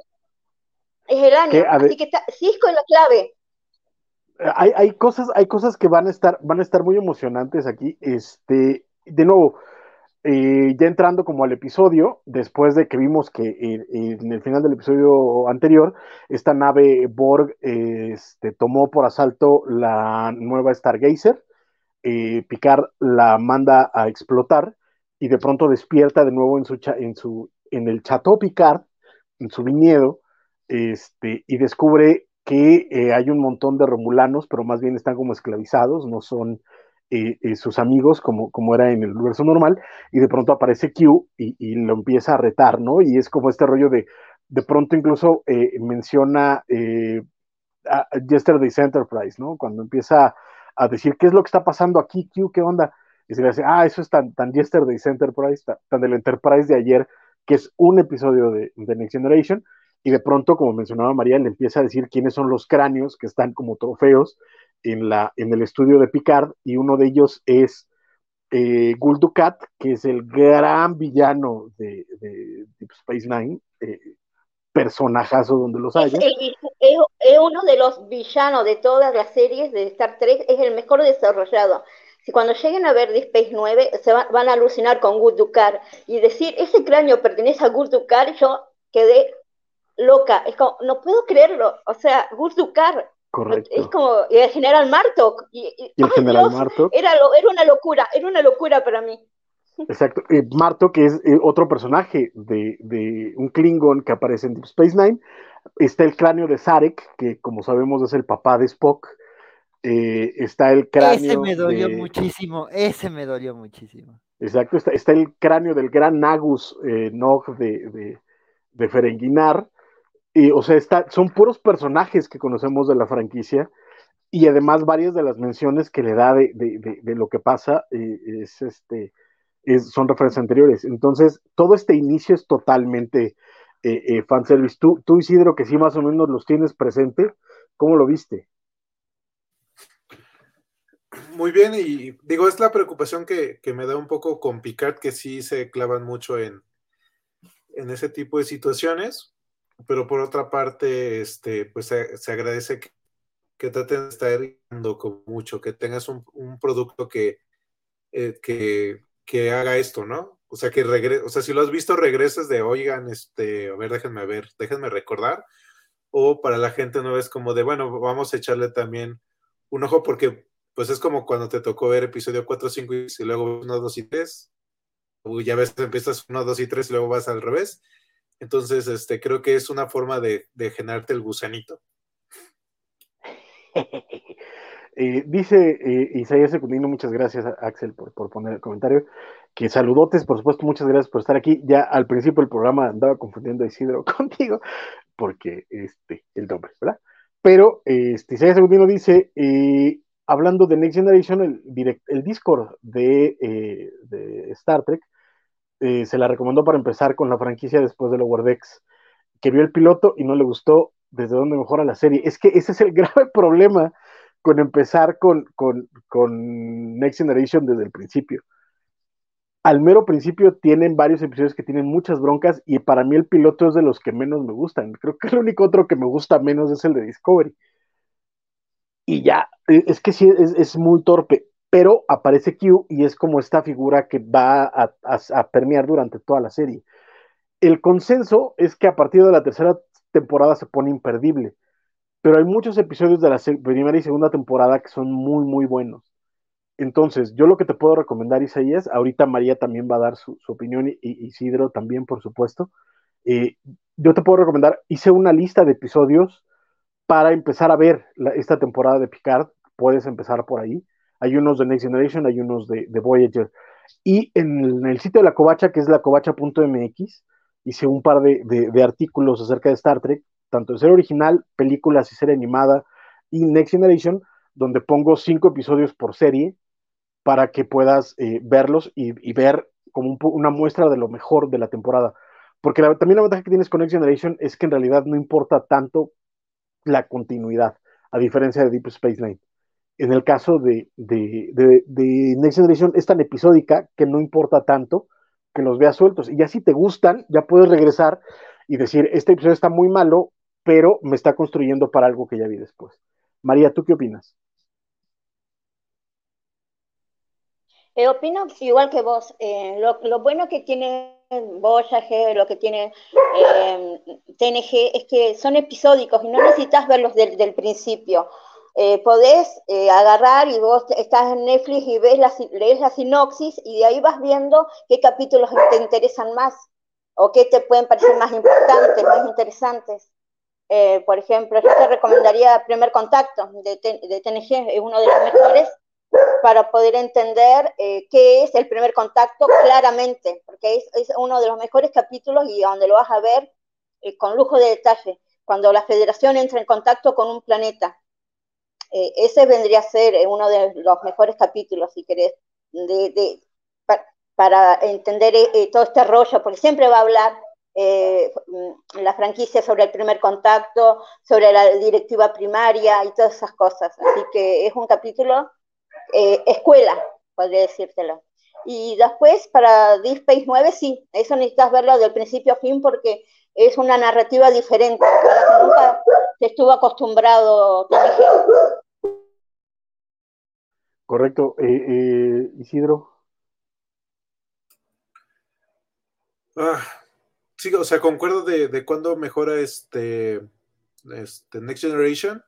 Y sí, sería buscar precisamente los, los capítulos donde sale Q, que, o sea, son muy autocontenidos y precisamente, digo, sí es que esa es la dinámica, porque parecería que esa es la dinámica, pero como comenta, este, parecería más bien que vamos hacia Deep Space Nine, que lo haría un poco más complicado. Entonces, no sé si nos van a estar nada más tisereando cosas, que es como, ahora revisen esto, ahora revisen el otro.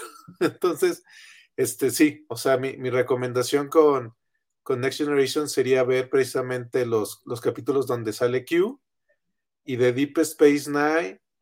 Este, pues ahorita no tocarlos como tanto hasta ver este realmente qué es lo que viene, porque sí, no, no hay capítulos que concentren como tanto un pequeño resumen de qué es lo que ha sucedido. Y, sí tiene mucha mitología. Espero que no entren tan ahí porque sí, sí se complicaría un poco.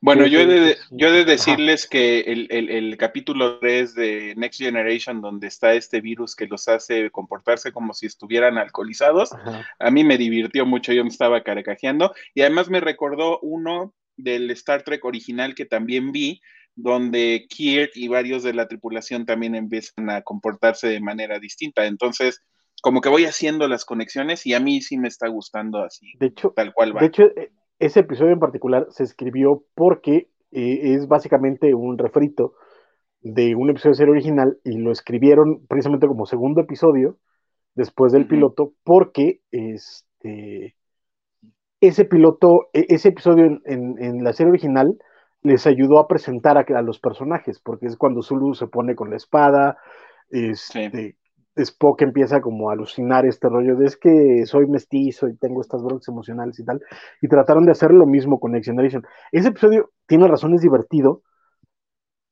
pero es, es complicado si no traes, si no tienes ganas de verlo, ¿sabes? O sea, si realmente no tienes como me voy a sentar a ver Next Gen porque me voy a sentar a ver Next Gen, sí es, complicado, ¿no? Qué bueno que no has visto el, siguiente, no lo veas.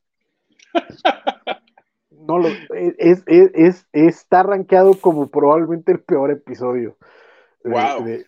o sea, no, no es, una, es un, no, es, es, es, es racistas en el espacio el episodio. Es una cosa muy, muy complicada. este, yo es una vergüenza ajena. Exacto, sí, es como Ese es el capítulo que da vergüenza ajena. Realmente quieres borrarlo del universo. no debería de existir. Sí, no, no hay no hay peor capítulo de toda la franquicia que ese. Realmente se los digo, chicos. Si pueden pasarlo por alto, pásenselos. ya no sé si me dieron más ganas de verlo o de evitarlo. Mira, por morbo igual te, divierte, pero no, no es bueno. Pero pues bueno, es, es eso, Isaías. Este, la, la, onda es más bien, déjate llevar. Este, si, si, si no estás convencido de ver Next Gen en orden, busca algunos de los episodios de las recomendaciones, búscate listas de los mejores episodios y parte de ahí, porque eh, eh, si empiezas en orden, híjole, neto, el día que llegues al, siguiente episodio del que menciona, este, eh, bueno, del que estamos hablando aquí, vas a querer votar Next Generation. y sería muy triste. Que morbo a Rodrigo, a Isaías y a mí. ah, no, no, no, no se hagan eso, no, no, no, no, no, no. no. Este, pero bueno. No, se castiguen, chicos, por favor. No se castiguen, no se castiguen, por favor, que lo menos treki del universo ese capítulo, de verdad, lo, han escrito los enemigos de Star Trek para mí. Es que no, no, hay, no, hay forma de que sea trek ese episodio. No, no, es, es, es absurdo, es ridículo, es racista, es insultante, es, es una cosa de, de, miedo. O sea, neta, no, no, es que ni siquiera por morbo, ¿sabes? O sea, por ejemplo, el, episodio de, Naked Now que menciona Rodrigo tiene momentos cringe, pero que por lo campi caen bien. Dices, ah, mira, está chistoso. Este no, este nada más es puro cringe, o sea, neto sí es, es, es, como arañar este pizarrones. Es, la, la, la, parte de data con la, con la oficial de seguridad. Yo estaba muerto de la risa. Pero bueno, perdón, ya no, no, no, no, no nos desviamos. No, y que, y que ese, ese momento permea durante el grueso de la serie. Es que es eso, o sea, hay momentitos que, va, que tienen callbacks, pero no sé qué tanto tengan, este, tenga sentido verlos. Eh, hay, hay un episodio donde hay un personaje que muere, que también es horrendo el episodio, horrendo pero es un episodio que en los callbacks posteriores tiene más sentido. Pero ese episodio en particular es asqueroso. Entonces, este, sí, no, no, es, es, complicado, pero de nuevo, Next Generation es, si tienes muchas ganas de verlo, velo en orden, porque vas a seguirte, o sea, ya es necedad, pues, no, pero si es por curiosidad y ver si te enganchas, mejor busca recomendaciones de episodios particulares y, y, enfréntate a ellos de forma más episódica. Este, pero bueno, estábamos en, en, Picard. Después de, esta escena con Picard en la que vemos que él está descubriendo todo esto, eh, vemos que Seven of Nine despierta en una cama extraña y de pronto descubre que no tiene los implantes Borg y le, ah, bueno, le dicen a Picard que tiene una, un festejo y que tiene que ir a la oficina del, del presidente de, de, la Tierra. Y cuando Anika se despierta, le dicen, Anika, está casada y resulta que ella es la presidente de, la Tierra. Entonces, toda esta parte con, con, Seven es muy interesante porque creo que Jerry Ryan hace un muy gran trabajo de, actuación. Este, no sé cómo lo viste tú, Isidro. Sí, el trabajo precisamente que, hacen con, con ella, porque es parte de este digo, tampoco le invierten mucho tiempo en que, en que están como desorientado el, personaje, sino es como de si hay olor, este, significaría que no estoy soñando, es pensar de manera abstracta, este, o sea, toda esa parte es como agarrar el día porque pues obviamente entiendes que estás, o sea, puede ser, ¿no? Universo alterno, este, abduccionada, o sea, está como lo que vimos en Discovery la semana pasada de qué, qué es lo que nos está sucediendo y rápidamente empieza a estar abduciendo. Entonces aquí ella está casada y es la presidenta, lo cual lo hace como más interesante. Y obviamente pues se toma un tiempo en que no tiene las, las pastas Borg, que es algo que siempre, pues claramente todos los que han sido Borg es, es algo que te como muy en tu alma el, el, haber pertenecido a la colectividad. Y el no tenerlo ella por primera vez de esa forma, digo, en otros capítulos hemos visto que, que, que lo dejaba de tener algo, pero aquí es como de nunca lo tuve y soy la presidenta y entonces rápidamente dice, a ver, espérate, espérate, ¿dónde encontramos a fulano, no? Entonces, como de que sí existe y el que es su esposo, este, su esposo el que le lleva la agenda, está como sí, sí, sí tiene sentido, no tiene sentido. Entonces, pues también nos lanzan mucha información en las imágenes que está viendo ella en, su oficina de qué es lo que está pasando. Entonces te dan mucho contexto nuevamente que es como de esta federación, bueno, esta confederación este, arrasó con lo que pudo y entonces, este, ahí está. Entonces, se me hizo muy interesante. Y, cómo te van presentando los personajes, porque así las, precisamente está el siguiente personaje que está en su batalla de hoy. ¿Qué pasó? ¿Qué pasó? ¿Qué, qué está sucediendo? Que a mí me llama la atención que hayan puesto confederación, particularmente por toda la historia de Estados Unidos, ¿no? O sea, todo el rollo de que a final de cuentas eh, eh, la confederación pues, fueran estos, esta división de, de, de, estados eh, que querían mantener el esclavismo para, para, su beneficio, que estaban, según esto, luchando por sus derechos estatales, que no querían someterse al, al yugo, etcétera, pero básicamente eran una bola de racistas, a grandes rasgos. ¿no? sí. Entonces eso me llama mucho la atención. ¿Tú, ¿Tú cómo lo viste, Rodrigo? Sí, a mí me, me, pareció que la referencia también podía ser un poco fuerte, especialmente con la, la, situación que se está viviendo ahorita en Estados Unidos, pero pues qué bueno que, que toquen esos temas y los toquen de esa manera.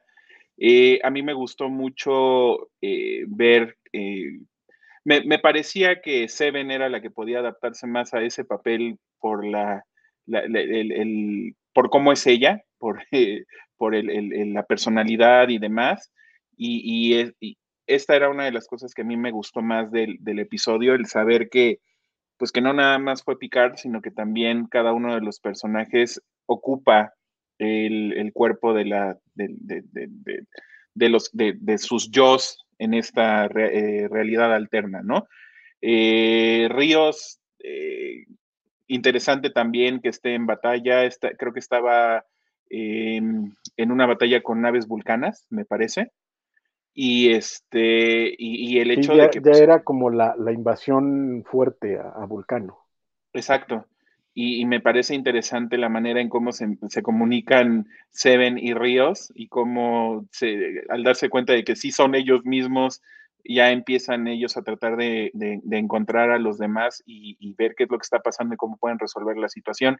Este, efectivamente, pues eso, no, si para mí es fuerte ver una escena donde ya aparentemente van a, conquistar el planeta Vulcano, siendo, conociendo a los vulcanos como los conocemos, pues me imagino que para ustedes también fue algo interesante de ver. Este, entonces, es, toda esa parte a mí me, me, gustó mucho. Que a mí lo que me llama la atención es esto, ¿no? O sea, como al principio pareciese que es el universo espejo, que es esta, eh, eh, este imperio terrano, pero como hemos mencionado, para estas épocas el imperio terrano en el, en el universo espejo estaba totalmente destrozado. Entonces de pronto se, se, descubre que es el, el, universo regular, pero hubo un cambio temporal que hizo que las cosas eh, cambiaran y empieza a descubrirse a partir de estas interacciones con los personajes. María, tú que tienes como, como estos referentes, ¿Cómo viste toda la parte de, de, de Anika, de Ríos, incluso de, de, ya Rafi cuando rescata a, a, a Legolas, a Elnor, eh, de, de, este grupo rebelde romulano en la Tierra? ¿Cómo, cómo viste todo esto? Eh, principalmente, eh, creo que, que, la presidenta sea la, que Annika, que siete sea presidenta, tiene, ayuda al desarrollo de la trama, porque si ella no estaría en esa posición de poder, sería imposible reunir a todos, a todo el equipo, así que ayuda al desarrollo de la trama. Ernor, eh, realmente como un em, revolucionario o disidente, me parece que le da, el papel le, le, va bien, le va bien a eso. Y acá Jurati, eh, sigo, sigo pidiendo justicia por Madoc, eh, hashtag justicia por Madoc, porque no, no, me, no me puedo, todavía no, no, me, no, no, puedo soportar que no haya ido a la cárcel después de matar a alguien. En Voyager el, fueron a la cárcel por un asesinato. No sé qué pasó, es por ser amiga de Picard, seguro. No, no, Pero no. sacando pues, las lo- lo- bromitas, No, sí, sí, sí dijeron que fue porque hubo, hubo un, un análisis y vieron que estuvo, que estaba influida mentalmente por otra, por otra situación. No, no, no, no me la juzguen tan mal a, a Agnes. Tim María. Bueno, eh, eh, bueno, siguiendo con esto, me parece que es alucinante lo bien, lo bien trabajado que está y lo bien que conoce este equipo la historia de Star Trek, porque el hecho de que te muestren en este, en este universo Prime lo depravado que es, y más encima que te hagan referencia a un año específico, me parece alucinante, me parece un trabajo magnífico de guion, porque todo tiene sentido, porque la federación no existiría sin eventos previos, porque la humanidad no se despertó un día diciendo, ¡ay, qué tal si ahora nos portamos bien! Tuvieron que pasar la Tercera Guerra Mundial, las guerras euno- eh, eh, eugénicas, y esas cosas, eh, eh, y todo eso está desarrollado, está eh, bien explicado en toda la historia de Star Trek, y acá se toman de eso, como jamás existió los santuarios o eh, eh, Gabriel Bell, jamás existió esa revolución, esa- esa- ese, ese- ese pequeño grano de arena para que se forme la federación, jamás existió la federación y por eso la humanidad jamás aprendió, jamás pudo aprender a, abrir la cabeza a ser mejores personas. Por eso es, lo, es la humanidad que existe y el planeta está como está, porque no tuvieron esos golpes tan fuertes. Porque Correcto. después de la Tercera Guerra Mundial quedaron cuántos, tres gatos locos en la Tierra, casi no había eh, países ya, ni gobiernos. Y dijeron, no, ponemos las pilas y mejoramos esto, nos morimos todos. Pero como eso nunca ocurrió, la federación existe. Correcto. Y, Que además a mí lo te que lo me hayan explicado así. Seguir, perdón, perdón, seguir. No, no, no, por favor, adelante, María. No, eh, como yo te decía, y, todo tiene sentido. Es que me, me- alucina lo- todo lo bien, eh, lo bien tramado que está este capítulo. Porque primero, eh, al conocer nosotros la historia de Star Trek y de estos eventos que dieron origen a la Federación, y saber que en el año 2024, que es donde está el tema de los santuarios, ya sabemos más o menos por dónde va todo el hilo. Y más encima, todas las referencias a Cisco, nosotros ya nos podemos dar una idea de dónde tienen que ir y a quién tienen que buscar, que es a Gainar, porque ella es la que sabe todo y observa todo y observa los cambios, y que en ese, en ese tiempo Cisco no existió, no existió el Cisco que va a ir a solucionar el problema.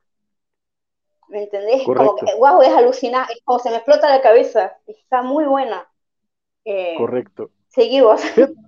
Sí, no, fíjate que a mí lo que me llama la atención es, de nuevo, eh, toda esta parte que mencionas y que termina siendo una, eh, básicamente una tierra dominada por la ultraderecha actual, que esa es la parte eh, interesante de la metáfora de esta temporada. De nuevo, el que sea una, fe- una confederación en vez de la federación, eh, incluso este rollo, no, recuerdo cuál es la, el lema, pero el lema es muy parecido a los lemas que usa la, la, la derecha particularmente hoy en día. Y, Eh, y vos te diste cuenta que, que, que Picard hace como una- un gesto con la mano, como te hace acordar al tío Sam. Ajá, por, pero por supuesto. Es o sea, la- la- igualito. las fotos de, ajá, de, de- te, te queremos eh, eh, a ti en el ejército, o sea, to- toda esta parte militarizada, y eso eh, eh, está bien interesante en la metáfora de, de lo que quieren hacer en esta temporada, ¿no, Axel? Sí, sí, la verdad es que este, creo que sí están hablando de, de, de un imperio basado en la discriminación, en la supremacía. eh, aquí pues es supremacía humana, ¿no? Y sí hay muchos momentos del discurso, ¿no? Digo, ya más adelante de la historia se habla, un punto medular es el día de la, del exterminio, de la ejecución, Este, y justo, ¿no? Es como ese evento festivo que requiere discursos extensos, que es un gran homenaje y que justo, ¿no? Sirve para hablar de la dominancia humana sobre otras especies, ¿no? Entonces, Perdóname. Sí, Perdóname, nada más, porque el paralelo está impresionante, porque justo, no recuerdo si fue en el episodio anterior o en la temporada pasada, sabemos que la federación celebra el, el Día del Primer Contacto como este gran evento de expansión de la federación, ¿no? Y aquí es por el contrario, es el día del exterminio, el que es la gran federación. Perdón, nada más era como hacer esa, esa, nota de, de paralelo. Perdón, Axel, sigue. Sí, no, no, no, adelante. Este, no, este, y eso, la verdad es que sí, creo que habla de que, de que este cambio que vamos a ver, porque además el tráiler sí nos hablaba de, de viajes en el tiempo, este, sí vamos a ver como este meollo, ¿no? De, de justo irnos a las bases de la federación, porque justo, ¿no? Una decisión puede cambiar el enfoque de una institución, ¿no? Podemos pasar de una institución basada en el, en el, contacto, en el entendimiento, como lo que hemos visto en Discovery, ¿no? Los valores de, de, la federación y la confederación tiene una carga más potente, ¿no? Entonces sí, la verdad es que sí nos presentó como algo muy oscuro, con muchas alegorías y además alegorías leídas también dentro de la mitología de Star Trek, ¿no? Entonces sí, sí, como dicen, sí es una construcción muy interesante y digo, yo nada más de, de, de, de, estas secuencias que nos muestran el reencuentro con la tripulación de Picard, este, me, me, me, me gustó, digo, sentí feo por la, la compañía de, de Elrond, este, digo, sé que es Elnor, pero le voy a decir El, Elrond,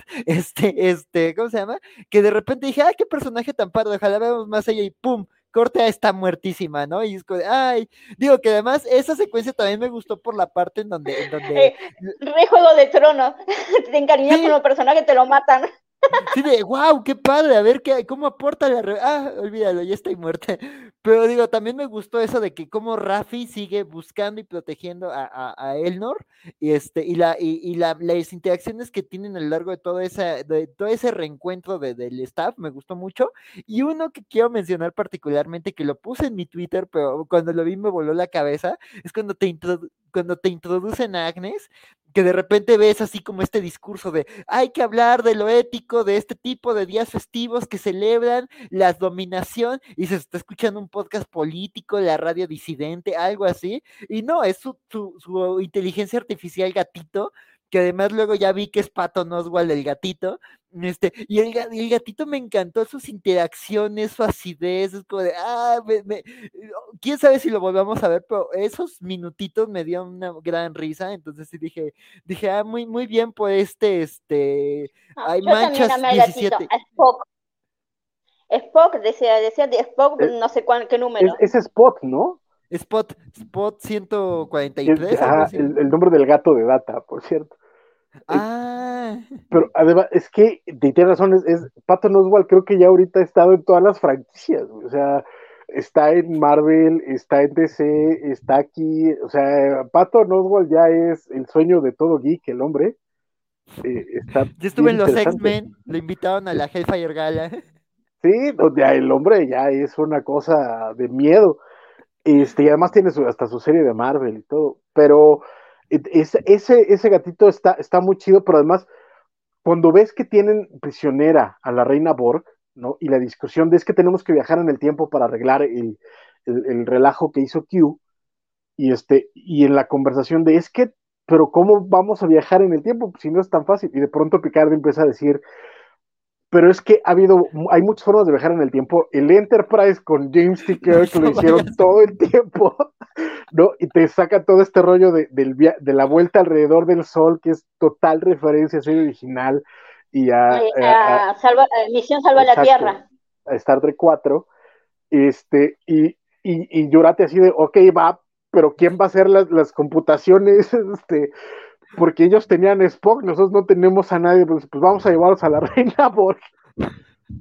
Que es como, güey, ¿no? Está, está, está bien intenso eso, ¿no? Mi querido Rodrigo? lo que tenemos.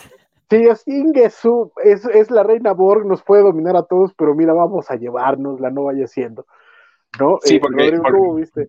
porque, además la reina Borg acá eh, puede resultar su tarca. O sea, tampoco sabes exactamente qué, qué cálculos y qué intenciones y qué este, recursos pueda tener. Ya para empezar, pues va a tomar eh, control de la nave. Exacto, o sea, estás hablando de, básicamente la inteligencia central de todo un hive que, se extendía alrededor de la galaxia. Y a eso lo vas a conectar a una computadora, Carmen. Te cae. Y además, lo peor que puede pasar. Exacto.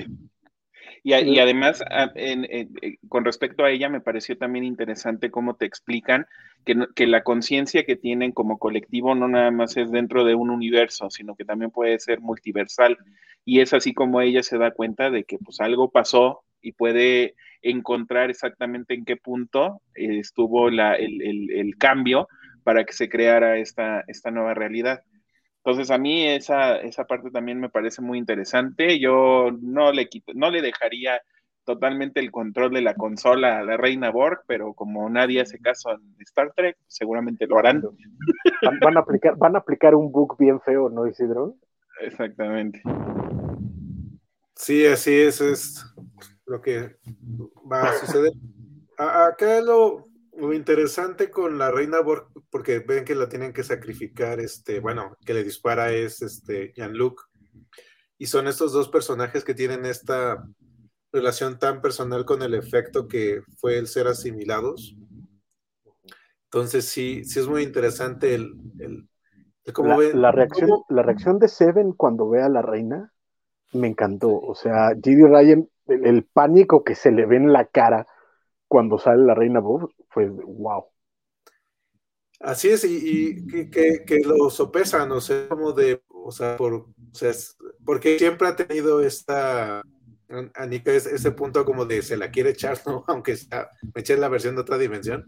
Entonces, sí es como muy interesante el, el cómo buscas que el personaje reaccione precisamente en, en ese punto, ah, yo, yo quiero un gatito que me está hablando igual así cuando está trabajando, que uno de esos.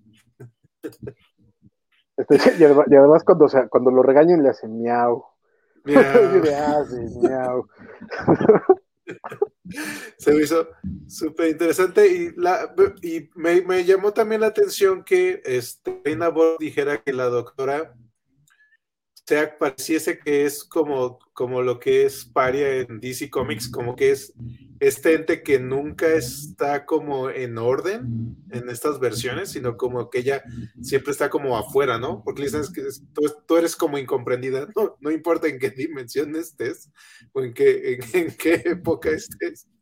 Entonces, me hizo, porque como que todos sí callan, pero ella como que, o sea, era como este pivote ahí medio extraño me gustaría que la desarrollen, a, pesar de lo que comentan algunas personas de nuestro grupo, que no le caen bien. Me, gusta que, que, tenga esta parte como de locura, porque ayuda precisamente a que de repente dice barrabasadas y es como, ah, sí, es que es mi amiga, que no sé qué, y todo así de, bueno, sigue, sigue avanzando.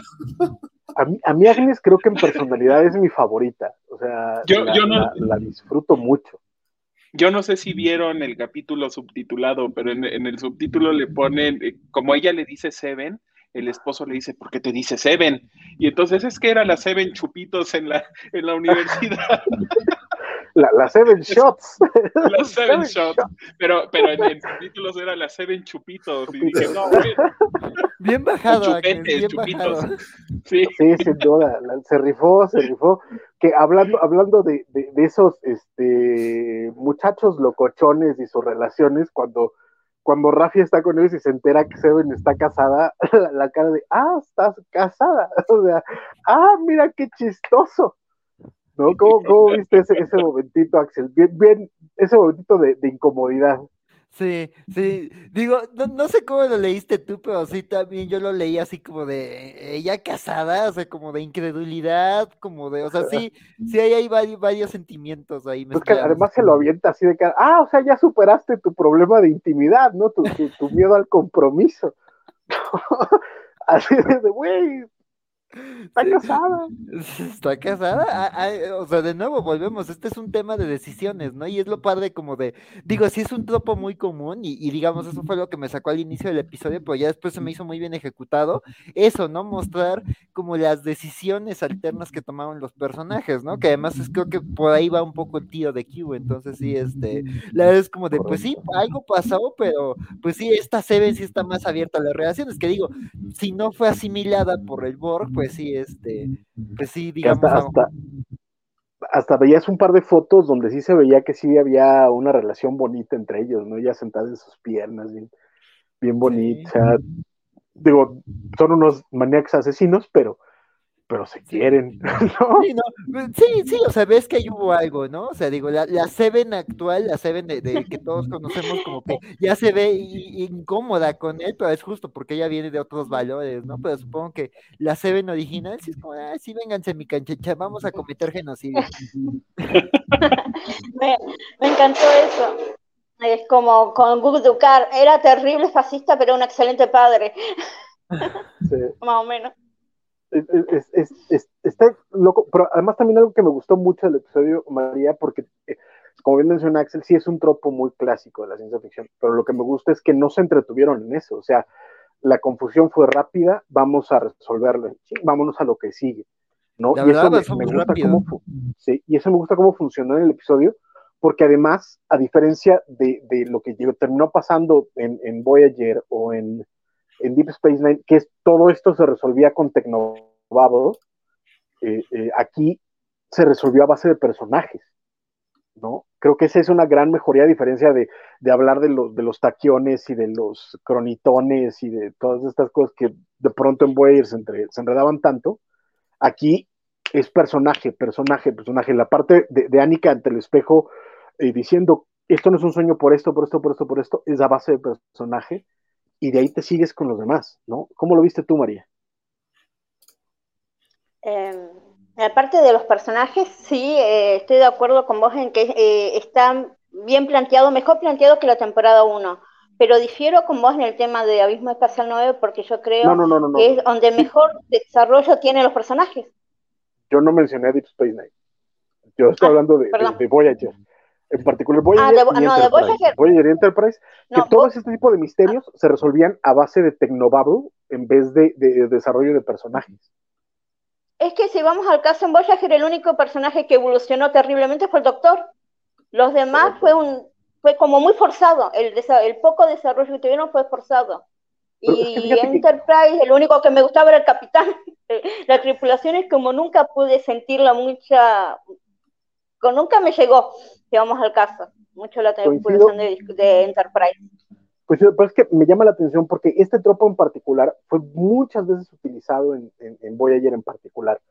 Tanto los viajes en el tiempo como las tierras paralelas, como de pronto despertarse en un lugar extraño. El grueso de todo eso Sí, se a partir de a partir de, de, de esta tecnocharla eh, absurda en vez de, de hablar de personajes. Y aquí se fueron o sea, no vamos a meternos a hablar de, de- no vamos a hacer escaneos, no vamos De a cosas hacer que no este, entiendan, vamos a hacer Ajá, exacto. No, Igual- personajes. Eh, yo tengo una gran duda y necesito la ayuda de ustedes para resolverla.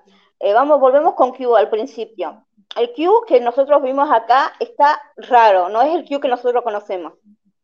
Algo muy raro le está pasando y cuando, eh, y cuando Picard, le pegó a Picard, chicos, le pegó una bofetada a Picard, jamás hizo nada parecido, nunca. Es, es- es- es insoportable, no respeta el espacio personal, eh, bueno, es un dios, él hace lo que quiere, pero jamás llegó a ese extremo. Algo raro le está pasando. No, Y y de él dice, lo eh, reconoce. Exacto. No, y de hecho, Cisco le pega a él y él no responde. Jay le pegó, claro, Cisco le pegó una trompada, lo sentó de una trompada y no, y no hizo nada. y no respondió. O sea, No esa, respondió. esa parte es la que él, se le ve afectado. O sea, sí se ve que hay algo que está enfer- enfer- enfermando a Q y eso Y, va a y ser a mí hay una frase, a mí hay una frase que me dice, esta es tu penitencia, esta es la penitencia, este universo o esta realidad es la penitencia de ustedes. O sea, ¿quién nos asegura que, que Q fue el que causó esto? Algo, o sea, porque él es la enfermedad, es el resultado de esto. Dice, yo soy lo que supura de esa herida. Él le dijo, es, vamos al grano, vamos al grano, este es un grano sangrante, dice en el subtítulo. Este es un grano que está como sangrando, está podrido, y yo soy lo, la supura, lo que supura de este grano. Y que también es, es esta dicotomía con Q, ¿no? Porque de pronto parecía una amenaza, pero también era el que ayudaba en muchas cosas, ¿no? O sea, Mm. la humanidad sabía de los Borg por Q. Este, Mm. O sea, todas estas cuestiones, siempre había esta dicotomía en Q de que parecía que quería eh, eh, amenazar a la tripulación pero siempre había como un juego de, de tratar de mejorarlos o de ponerles un reto o de avisarles de algo, ¿no? Está, este episodio me recuerda, ajá. Y si vamos al caso, eh, Q salvó, lo, salvó toda la raza humana cuando le dio a Picard la, la, posibilidad de viajar entre los tiempos para que Picard descubra la gran paradoja, ¿no? Eh, fue, si no fuera por Q, no, no, eh, no habría existido la humanidad. No, incluso el, referente de este, de, esta, de este episodio en particular, me imagino que toda la serie es, eh, perdónenme todos los que me hayan visto este, hay un episodio que se llama Tapestry, donde básicamente Picard muere, entre comillas, y Q le dice, este, te voy a dar la oportunidad de cambiar algo de tu vida que, que hubieras querido que fuera diferente. Y eso es lo que desata toda otra línea temporal y, y, es un episodio y es hermosísimo además. Pero eh, esa, es, es, esto, ¿no? Como esta, esta relación entre ellos y a ver qué es lo que va a terminar siendo. Y a mí otra, otra pregunta, ¿dónde está Q Junior? Supuestamente Q no podía separarse de Q Junior porque era su responsabilidad. ¿Tendrá algo, que ver esto? No sé. Igual se murió. Y además, eh, Seven, Seven no, no, no mencionó, ah, sí, yo lo conozco, porque Seven conoce a Q.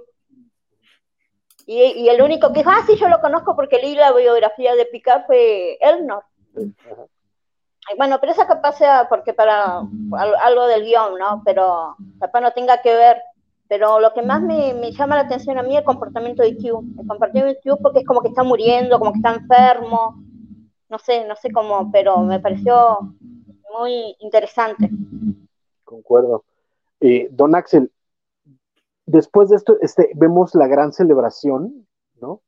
donde el, parte de la idea era un discurso de la presidenta y el sacrificio de la reina Borg de manos de, Picard, y vemos cómo están tratando de retrasar lo inevitable para que no maten a la reina Borg y Ríos pueda teletransportarlos. ¿no? Eh, eh, eh, este momento es, bien fuerte porque ves a Picard como incluso alebrestando las masas para, para, matar a, a, la reina. ¿Cómo ves este, este rally trompiano en el, el futurista? sí está aterradora la escena, ¿eh? O sea, como dicen, ¿no? Sí hay varios momentos en donde este se, se, va presentando lo horrible que es la confederación, o sea, también cuando ves de esclavos a, a, los romulanos en la hacienda de Picard y que le dicen así como de, pues, ¿cómo más se hace el trabajo, no? Y es como de, podrías este, pagarles, ¿no? Este, ¿para qué pagarles si puedes ponerlos a trabajar? Este, pero digamos, aquí ya en este rally, pues sí ya se ve lo, lo, los valores de la confederación, ¿no? Que no solo es este defenderse o enfrentarse a otras civilizaciones, sino es someterlas, es humillarlos y es usar el odio, ¿no? Digo, como decía el gatito, el odio como para alimentar un régimen.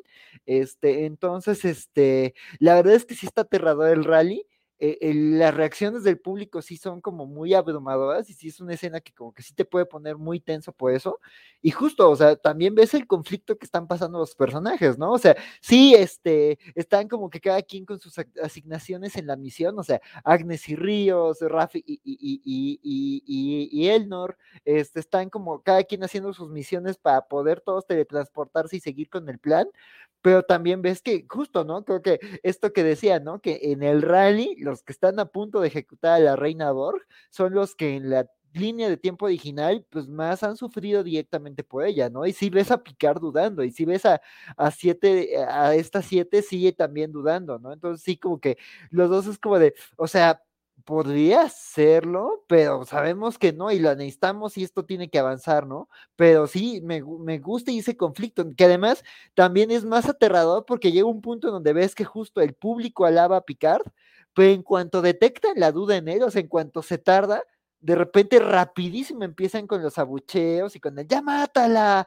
y así, y de repente ves lo rápido, también lo volátiles que son las personas en la confederación, que se le están a punto de volver, ¿no? Y de repente ves que rápido empieza a haber como una reacción de algo raro está pasando, no le han matado, y es también de, de pura chiripada logran este, teletransportarlos, ¿no? Entonces también como que, digo, es por cuestión dramática, pero sí ves lo, lo, lo, lo peligrosos, lo reactivos y lo inteligentes que sí son en la confederación, ¿no?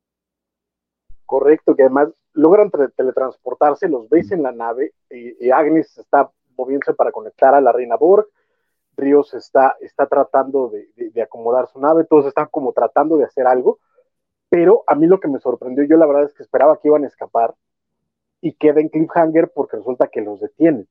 ¿no? Le, ahora sí que les cae el chahuizle, les cae la ley y les dice, ustedes no van a ningún lado, chavos. Entonces, quedamos en qué va a pasar en el siguiente episodio. ¿Y, tú, tú cómo viste eso, Rodrigo?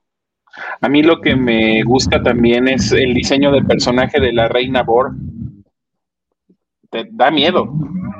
Y, apoyo lo que dice Axel, era una de las cosas que me pareció interesante. Los dos justo que están en el en la esta eh, show de la exterminación son justamente las personas más afectadas por la reina Borg y que, en algún momento sí la, podrían llegar a matar y no tendría ningún problema con eso pero ahorita pues lo que necesitan hacer es, tratar de, de, salir de ahí para poder restablecer la línea temporal. Yo creo que no va a ser Q el, orquestador final de, esta situación. Yo creo que hay alguien más que está manejando los hilos y Q, Q me parece como estos entes que de repente sienten como mucha fascinación por la humanidad. Es obvio que tiene una relación de interés también con, con Picard, le, interesa el, el, personaje, la forma en cómo reacciona, los diálogos que tienen, las discusiones que tienen. Entonces yo no creo que sea Q el, el, que esté aquí moviendo los hilos, debe haber alguien más. Puedo coincidir. Este, Isidro, ¿tú cómo viste este, este final? ¿Y tú te esperabas que los iban a capturar o esperabas que fueran a escapar? No, yo sí esperé que fueran a escapar por la dinámica que había estado llevando el capítulo, que es resolviendo todo como muy rápido. Sí pensé que precisamente fueran a hacer esa situación como de, bueno, ya nos saltamos a, lo que siguiese en el tiempo, pero pues sí, o sea, eh, me, me preocupa un poco nada más que sea lente o alguna sección, pero igual, o sea, como han sido los, los dos capítulos fueron muy dinámicos, y yo creo que más bien van a estar jugando mucho a darnos este, migajas de pan para que estemos como armando esto. Este va a ser mucho como lo que decía Axel, como de un escape room. Yo creo que más bien está enfocado probablemente esta segunda temporada en eso, en estar haciendo muchas cosas en el que uno esté revisitando y tratando de encontrar como estas conexiones. A mí lo que me preocupa es que terminamos con Elnor herido, este, casi este, a punto de morir, no lo, no lo pueden auxiliar porque pues, obviamente las autoridades son bien xenófobas, entonces les vale madre. Este, y Rafi está súper este, preocupada, todos están detenidos, entonces quién sabe qué vaya a pasar. ¿Ustedes qué esperan para el siguiente episodio, María? ¿Tú qué esperas para, para el episodio 3 de Picar? Eh, bueno, yo eh, lo que espero es que lleguen al año que tienen que llegar y que no tarden demasiado en encontrar al observador que tienen que ir a buscar para que más o menos los guíe, ¿no? En el, porque ya, ya tienen el, momento, ¿no? Que tienen que viajar, pero tienen que encontrar a alguien y, la causa de ese cambio. Lo que yo eh, coincido con Isidro es que si no es Q el que hace esto, ¿qué, ¿qué otro ser tiene el mismo poder que Q en Star Trek? Los profetas, o bueno, hay muchos, porque Star Trek tiene cantidad de eh, seres eh, superpoderosos, ¿no? Para, ser dulce tiene, pero siguiendo con esta línea, los profetas, pero los profetas no son malignos, no tienen, no, tienen mala voluntad, eh, pero no, no, no, encuentro otro, otro, otro, ser que con esa con ese poder. Es que hay, incluso podría ser el mismo Q Junior que mencionabas, que es parte de, lo que le está pasando a Q, ¿no? Sí, porque supuestamente está, eh, eh, Q fue castigado y tiene que estar toda la eternidad junto a su hijo para que no se mande, que no se mande macana, eh, porque ya vimos que es bastante travieso. y porque tiene razón también acá cuando decían que Q tiene una relación muy estrecha con la humanidad, con Picard como su amada mascota, como ya lo dijo Dato una vez, pero con Katy, con Janeway tiene una relación de amistad muy bonita. Así que no creo que él sea el causante de este daño tan grande que se le hizo a, la realidad Prime. Eh, pero es el que está sufriendo las consecuencias. Y eso es lo que a mí me, da como este ruido, ¿no? Eh, ¿Qué pasa cuando muere un Q? Se desata el apocalipsis en el universo. Ya vimos lo que pasó en Voyager cuando uno se suicidó. Si muere otro, ¿qué, qué puede ocasionar el universo? Porque los Q son una especie, no es uno solo. no, y aparte es, una especie, es una especie que es como uno solo, ¿no? Es esta... Claro, eh, todos son Q, todos se llaman Q. No, Hola Q, ¿qué haces Q? ¿Cómo estás. Q? Exacto, todos son parte del mismo. Es una cosa muy rara. Fíjate que hablando, para aquellos que, que vean eh, los cómics de la semana, los viernes, y que saben que, que todos le ponemos loas a, a Peter David, él ha escrito varias novelas de, de Star Trek y en una de ellas plantea que este personaje que apareció en un episodio de serie original llamado Trilane, Sí, me acuerdo, el niño, el niño Trilane. Exactamente. Exacto. Bueno, el niño esta, es que era este ser eh, también como muy omnipotente. Y este, pero resulta que era un niño de una especie todavía más poderosa. Lo que plantea es que Trilane era un Q en una de sus novelas. Entonces. Claro, eh, es verdad, es verdad eso. Que Era un Entonces Q. ahí podemos. Pero también, pero, pero también tenemos que darnos cuenta que tenemos que eso ya salió del canon, porque en Voyager supuestamente el primer niño Q que nace es Q Junior, que los Q no, no nacen como nacen las demás especies. Correcto, pero también recuerda que los Q no están atados a, a la temporalidad. O sea, no son, no son Tenés- lineales. No, ellos están en todas partes del universo. Eh, estos son todos, están, están en todo el universo. Exacto, en todo el universo y en todo el, el espacio-tiempo. Mm, Entonces, Trilane podía ser un niño que nació después de, de Q Junior. mm. Entonces, Claro, es, parte verdad, de, tenés razón. pueden ser varias, Buen varias ese. opciones. ¿no? Este, pero, ¿tú qué, ¿tú qué esperas para el siguiente episodio, Axel? Yo que espero, bueno, yo creo que el cliffhanger, este, se va, o sea, no creo que sea un cliffhanger que se resuelva, que tarde mucho en resolverse. Sí, este, espero que, que se resuelva, este, relativamente rápido en los primeros minutos del episodio. Este, y también yo espero que ya veamos como un poquito más del viaje en el tiempo, ¿no? Sí, sí creo que, que ya en cuanto se resuelve este tema de, de, de, de, de, la gente, de los confederados, este, que se les, que les invadieron la nave, yo creo que, que ya vamos a avanzar el tema del viaje en el tiempo, y creo que también vamos a ver ahí alguna, o sea, un segundo juego aparte, ¿no? O sea, creo que hasta el propio Ríos lo dice. ¿En serio vamos a conectar a una reina Borja a nuestra nave? Este, ah, que además me recordó justo, este, vi un episodio de Lower Decks en donde encuentran esta inteligencia maligna que es como, conéctame, conéctame, y cuando lo conectan es como de, güey, te conecté a las luces, no, no puedes hacer más que prender las luces. Entonces, ojalá sí conecten a la reina Borg, pero sí, este, espero que Y- se resuelva eso.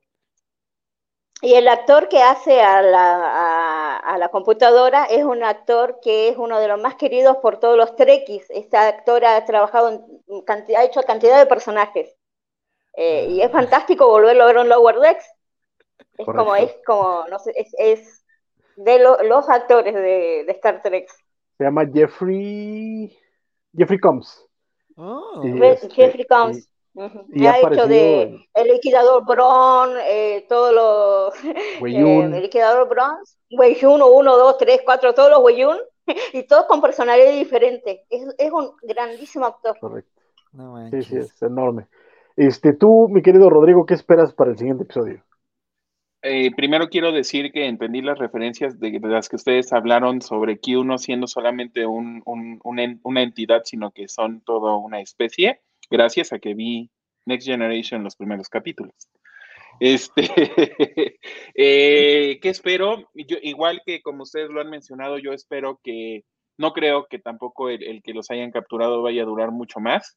Eh, lo resolverán en los primeros minutos, como mencionaba Axel, y yo creo que viajarán en el tiempo por lo menos eh, por la mitad del capítulo, llegarán al, al 2024 y ahí este, podrán en- en- encontrar al observador que necesitan encontrar, que, que además a mí me, me, me- me da mucha curiosidad saber por qué es el observador y quién es. Entonces, este, yo Para mí es muy- Gaina, puede ser, porque es la única persona que puede eh, eh, pues darse cuenta, percibir los cambios temporales. Cuando en el Claro. capítulo de las Enterprise de ayer, ella era la que se dio cuenta de que algo raro pasaba con Tasha. Como, pues yo no te conozco, vos me conocerás a mí, pero yo vos no. Bueno, además- eh, y- y además la vimos en el primer episodio. Entonces, Mm, probablemente le den continuidad al, al personaje. Entonces, sí, puede ser. Y, y- y por ahí, eh, cuando busqué la referencia de Q al principio, este, sé que también él tiene alguna especie de, le, da como cierto miedo o cierta relación como de, tratarse de alejar de, ella también por alguna situación. Me imagino que porque pues es una, una entidad sensible que, este, que puede detectar este, todo ese tipo de movimientos. Eh, es raro porque Gaina no tiene de los poderes que tiene Q. Es como, a Q no le puede asustar nada porque Q es Dios prácticamente. Él con un chasquido te, desarma el universo y te lo vuelve a crear como él quiere. Pero él eh, se metió con el pueblo de ella y el pueblo de ella fue destruido por los Borg porque Q andaba haciendo travesuras por ahí. Y esta raza, ellos son conscientes de la existencia de los Q. Y, la y las demás razas del universo nunca tendrían, nunca podrían haber conocido a Q si Q este Q que nosotros conocemos no, no habría, no se habría aburrido ni continuo y había, comenzaría a hacer sus travesuritas. Pero sí le, sí le, sí le tiene cierto respeto a Gainan, ¿eh? O sea, sí, sí, ¿te acordás en el, en el capítulo cuando lo castigaron los Q y lo volvieron humano? Sí. Ahí es como que, ¿cómo puedes tener a esta en esta nave? No, pero incluso en, en, un episodio anterior, en un episodio anterior, cuando se conocieron, bueno, cuando los vimos por primera vez, eh, Kyo estaba eh, eh, con todo su poder y Gainan como que se pone así como gatito y Kyo este, dice, aguanta, aguanta, aguanta, este, estamos, estamos chupando tranquilos, relájate, ¿no? O sea, sí le tiene cierto respetillo a, a, Gainan. Sí. Habrá que ver qué ocurre con eso. Claro, porque tampoco conocemos mucho de la raza de Gainan, solo sabemos que son longevos y saben escuchar pero más de eso no sabemos de ellos. Correcto. Perdón, eh, ¿ibas a decir algo más, Rodrigo? No, no, no. Eh, con eso y, gracias a María también por las referencias, entonces entiendo un poco más la relación que tienen. Y, no, pues nada más espero que ya para el próximo capítulo ya estemos este, en, en el pasado. Y lo único que lamento es que en esta realidad Laris haya muerto, porque a mí ese personaje me parece que tiene mucho potencial y quisiera que, así como Saru y la representante de, de, Nibar tengan algo, Picard necesita también tener su algo bonito. Yo, yo creo que por eso se murió, fíjate, para que, para que Picard diga, ay, pues sí quería, fíjate. Y cuando, y cuando regresen todo, ya le diga, ay, ¿tú qué crees, mija, no? Que siempre decía. al final puede ser, claro. Exacto, yo, yo creo que esa puede ser. Eh, ¿A ustedes ¿Ustedes recuerdan la, cuando Picard puso la grabación de su show de esta línea de tiempo y escuchaba el discurso? ¿Vieron la cara de Picard como diciendo, no puedo creer que esto sea eh, mi, eh, eh, mi, realidad o la operación sea esto? Que como casi le faltaba llorar. Sí, sí, sí. sí. sí. Isidro, ¿tú qué esperas para el próximo episodio? Que se resuelva rápido si es que los capturan o si o llega alguien más para salvarlos y pues que inicien como lo dije, pero igual, como comenté, puede que nos manden a, otra parte a seguir estando rascando estas este, pedacitos de información para, para saber hacia dónde vamos. Justamente lo que me preocupa es que son 10 episodios, entonces si en el siguiente ya viajan al siglo, eh, al siglo XXI, eso puede eh, apretar eh, cosas en, los tiempos. Pero veremos qué, es lo que ocurre. Yo la verdad es que estos dos primeros me han encantado mucho. Estoy muy contento, entonces veremos. Pero ya llevamos casi dos horas y media y, mis compañeros este, tienen que trabajar de mano. Entonces, este, nada más rápidamente, eh, eh, esta semana en Trek tenemos una noticia que hay que compartir y analizar rapidísimamente para ya terminar este programa, querido Axel. Tienes Estás, estás muteadito, mano. Sí, estimado, este, la voy poniendo, bueno, tú, tú si quieres verla platicando y ahí te pongo la imagen. Ok, perfecto. Yo, es que como por ahí el, líder supremo nos, había mandado la, cortinilla, creí que, podía hacer, pero si no, ah, nos vamos ah, directo. Referías, perdóname. No te preocupes, para nada. Mm. Es que recuerden, por favor, que nuestro oficial de comunicaciones, Axel, está haciendo también las veces de productor de, este programa, entonces siempre está aquí rifándose, viendo comentarios, eh, teniendo las imágenes, este, poniendo las, distintos encuadres, entonces, por supuesto, se le agradece, porque la verdad es que es muchísimo trabajo detrás de cámaras eh, estar en eso y además estar en el programa, entonces muchísimas gracias, Axel, de verdad, siempre por, por tu apoyo. Pero este, si no hay cortinilla, mira, no pasa nada, la, dejamos para después. Pero eh, básicamente la nota es que.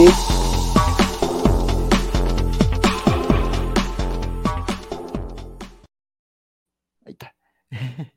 Fíjate qué bonito. Ya tenemos cortinilla de noticias porque esta semana en Trek resulta que esta semana eh, Paramount Plus Latinoamérica lanzó este anuncio que dice que a partir del 23 de marzo, es decir, 10 días escasos, llega Star Trek Enterprise a Paramount Plus.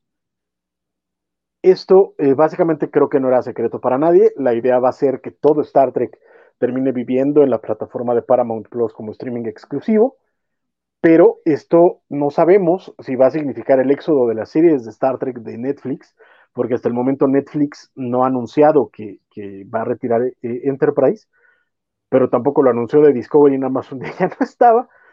Entonces, eh, no sabemos qué va a pasar y sobre todo cuál va a ser el ritmo para que las siguientes series también lleguen a, la plataforma de Paramount Plus. ¿Ustedes qué piensan, caballeros, eh, eh, de, esta, de este anuncio, Isidro? ¿Qué, qué, te parece? Digo, es como lo que estuvo haciendo ahorita igual Marvel con lo de Netflix, es que mm, no las tengas como regadas por todos lados o que las tengas en ambos en ambos servicios como pasó en algún momento mientras acaban de acabarse los arreglos que tuviste por contrato. Entonces, yo creo que más bien es eso. Seguramente están venciendo los contratos y ya las va a poder recuperar. O, digo, lo que pasó en su momento con Discovery, que fue como, bueno, ya no va a estar. y de repente, Sería muy triste. gracias. Entonces, este, digo, se me hace bien para tenerlo. A mí sí me gusta que estén como en ambos lados, para que pues finalmente tienes, digo, uno que está luego sopesando este, cuántas, este, cuántos plataformas. cuántas plataformas uno está adquiriendo. Digo, está la opción que puede ser mensual. Luego, pero pues este, si como persona eh, que le gusta Star Trek, me gusta que esté como lo mayor disponible en el mayor número de plataformas. Coincido contigo, pero creo que sí la, la, perspectiva de Paramount es eh, apañar todo Star Trek para un solo lugar, porque al final de cuentas es, es como su money maker, ¿no, Axel? Sí, sí, la verdad es que, eh, digo, creo que se veía venir, digo, ya, ya eh, hemos hablado de que este es esto de que haya muchas series ahorita de, Star Trek, es porque justo era la franquicia, una de las franquicias fuertes que tenía Paramount, que era como esa, esa legión de fans fiel que iba a ir a su plataforma.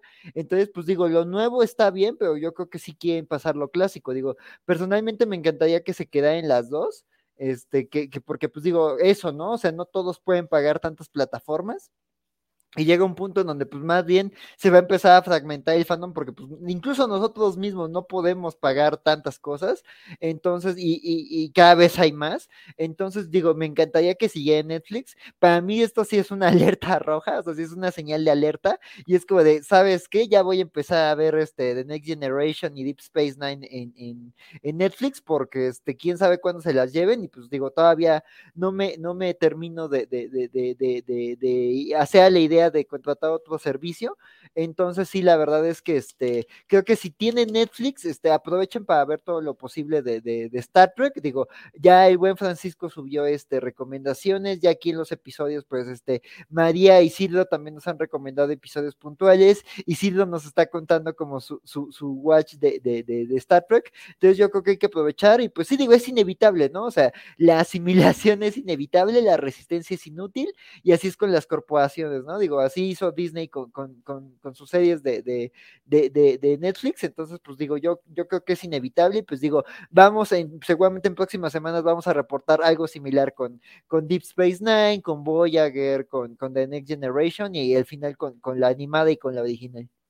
Eso también creo yo. Este, la cosa es ver cuánto tiempo, sobre todo porque, curiosamente, Paramount sí tiene ciertos tratos con algunas otras plataformas porque, por ejemplo, todas las nuevas películas, las del Kelvin Timeline, lo que se llama las películas de J. Abram, 2009, 2012 y la última, que no llama, pero esas, esas, esas Beyond, o sea, sí, Star Trek, Into Darkness y, este, y Beyond, están tanto en Amazon Prime Video disponibles como en HBO Max.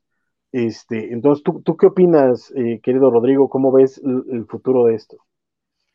A mí me parece bien que eh, tengan todo junto en un solo lugar o que las tengan también disponibles en, las demás plataformas. A mí el miedo que me da es que mientras hay este hoyo temporal, e, este hoyo negro eh, financiero, eh, nos dejen sin algunas temporadas, como lo hicieron con Discovery, que recordemos pusieron la temporada nueve, pero las primeras tres las pusieron como, las primeras cuatro las pusieron como tres semanas después. Entonces hubo, y, el tiempo fue relativamente corto.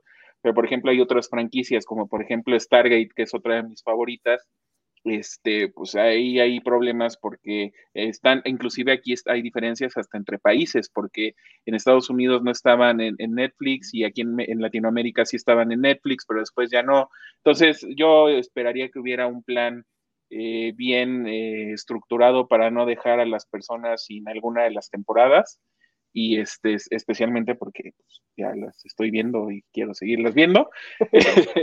Entonces, este, pero pues, obviamente este movimiento ya, ya lo veíamos venir y mientras sea para bien y para, para que Paramount siga dando dinerito para seguir creando más series eh, relacionadas con la franquicia, me parece que está bien. Pues esperemos. Fíjate que curiosamente hablando de, estas cosas, por ejemplo, eh, Babylon 5 está en HBO Max Estados Unidos, pero acá no ha llegado, ¿no? Yo me muero porque llega porque además es la versión remasterizada. Entonces también habrá que ver qué llegan y cómo llegan a, Paramount Plus. Eh, pero pues ahorita estamos en ese proceso, María. Tú, tú eh, eh, vas, tienes Paramount Plus, lo vas a seguir pagando, estás con Netflix. ¿Cuál, cuál es como, como tú, tú cómo ves todo esto? mira, estoy, o sea, yo, yo miro Star Trek en Netflix. yo me contraté Paramount un mes para ver Discovery y justo me agarró el parón y, eh, acá en Argentina la plataforma es nueva y no anda bien para empezar. Solamente la podemos ver por el celular y si queremos verla en la tele tenemos que hacer unas maniobras más o menos de ingeniero para poder verla en la tele y es como que es incómodo, es muy incómodo. Eh, y seríamos, o sea, está bien, yo entiendo que es tu producto y vos los querés tener todo, bárbaro. Y además, si, pero si la, si la plataforma, si el streaming está bien como para que todos podamos verlo eh, todo, sería genial tener, tener Lower Deck, tener todo en una sola plataforma, sería bárbaro, pero como está Paramount, hoy en día, por ejemplo, nosotros acá podemos ver Discovery, pero en España no pueden verlo, eh, no es a nivel global que todos vamos a tener todo en el mismo tiempo, es un quilombo más o menos. Los chicos de España todavía no lo, lo, ven por Pluto TV, los capítulos, y tienen que esperar al viernes a las 8 de la noche para poder verlo. Que es bien y es como muy incómodo para los fans. ¿Me entendés? Yo entiendo, es tu plata, es tu franquicia, vos la querés tener toda bien, pero si lo vas a hacer, hazlo bien, espera que esté la, la plataforma y, y, eh, bien, bien trabajada, bien desarrollada y que, todos podamos eh, disfrutar de nuestras series a gusto y placer y no como lo estamos viendo ahora, de que es incomodísimo y más encima a veces los subtítulos tienen subtítulos, a veces no tienen subtítulos. Es, es un desastre, realmente la, la apps de Paramount es muy mala y es como que voy a tener que pagar ahora Paramount, que no la disfruto, porque si no, no puedo ver Star Trek, es como que somos fans cautivos, o sea, queremos Star Trek, tenemos que pagar una aplicación que no lo vale, hoy, hoy en día no lo vale, Paramount no lo vale. Sí, de acuerdo. Lamentablemente. Pero lo tenemos que hacer, o si no, no lo vemos. Yo, yo lo que hago y que recomendaría, eh, para quien lo quiera, no sé si, si se tenga en Argentina, pero aquí en, en México está la plataforma de Amazon Prime Video. Y eh, Amazon Prime Video está para televisión, y la ventaja que tienes ahí es que puedes, eh, a partir de esa plataforma, suscribirte a otros canales. Uno de esos canales es Paramount Plus. Entonces, yo estoy suscrito a Paramount Plus, Plus en, eh, en Amazon. Entonces, lo puedo ver en, eh, en, en, la televisión sin problema. Y no solo eso, Amazon Prime transmite en 4K. Entonces, ahorita estoy viendo las primeras temporadas de Discovery con una mejor calidad de las que la veía en Netflix. Entonces, voy, a, voy a ver si puedo hacer eso. No, la verdad que nunca, como tenía Netflix, tenía todo ahí en Netflix, salvo eh, Picar, salvo en Lower Decks, es como que me tenía la gran mayoría de las clásicas ahí, es como que no tenía la necesidad de andar explorando otras cosas. Sí, es una, es una, es una buena idea porque, por ejemplo, eh, igual yo tengo Amazon Prime y uno de los canales que te ofrecen es MGM. Y a través de MGM es como yo estoy viendo mis, mis este, capítulos de Stargate. Entonces, este, sí, eh, eh, y además sale más barato. Entonces, sí, este, es una buena, buena opción. Sí, sí, pues es, es la que yo recomendaría, porque la, la, para empezar, sí tienen razón, la plataforma particular de, de Paramount Plus es horrenda. Este, solo la puedes ver en computadora o celular o en tableta, si acaso. Sí, Entonces, para ver totalmente. y yo la quiero ver en la tele, compartirla con alguien, no, tenemos, tenemos dos personas pegadas al celular, o qué onda, no tiene gracia, qué, qué dolor de cabeza.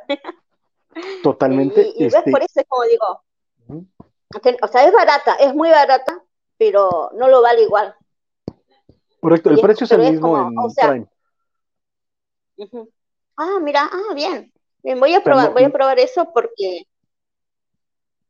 eh, yo la, eh, porque yo andaba viendo ahí el catálogo y lo único que tenía que, me, que a mí me interesaba era ver Star Trek, o sea, y tenía alguna otra cosa que me podía interesar, pero cuando dije, bueno, a ver si lo puedo pasar a la tele, no podían, porque tienen eh, para pasarla, ¿no? Pero todavía no está, no está desarrollado, así que hasta que ellos se lo ocurra, pasen uno o dos años o lo que sea que tarden, es verlo celular, tablet o compu, y no tiene gracia. Correcto.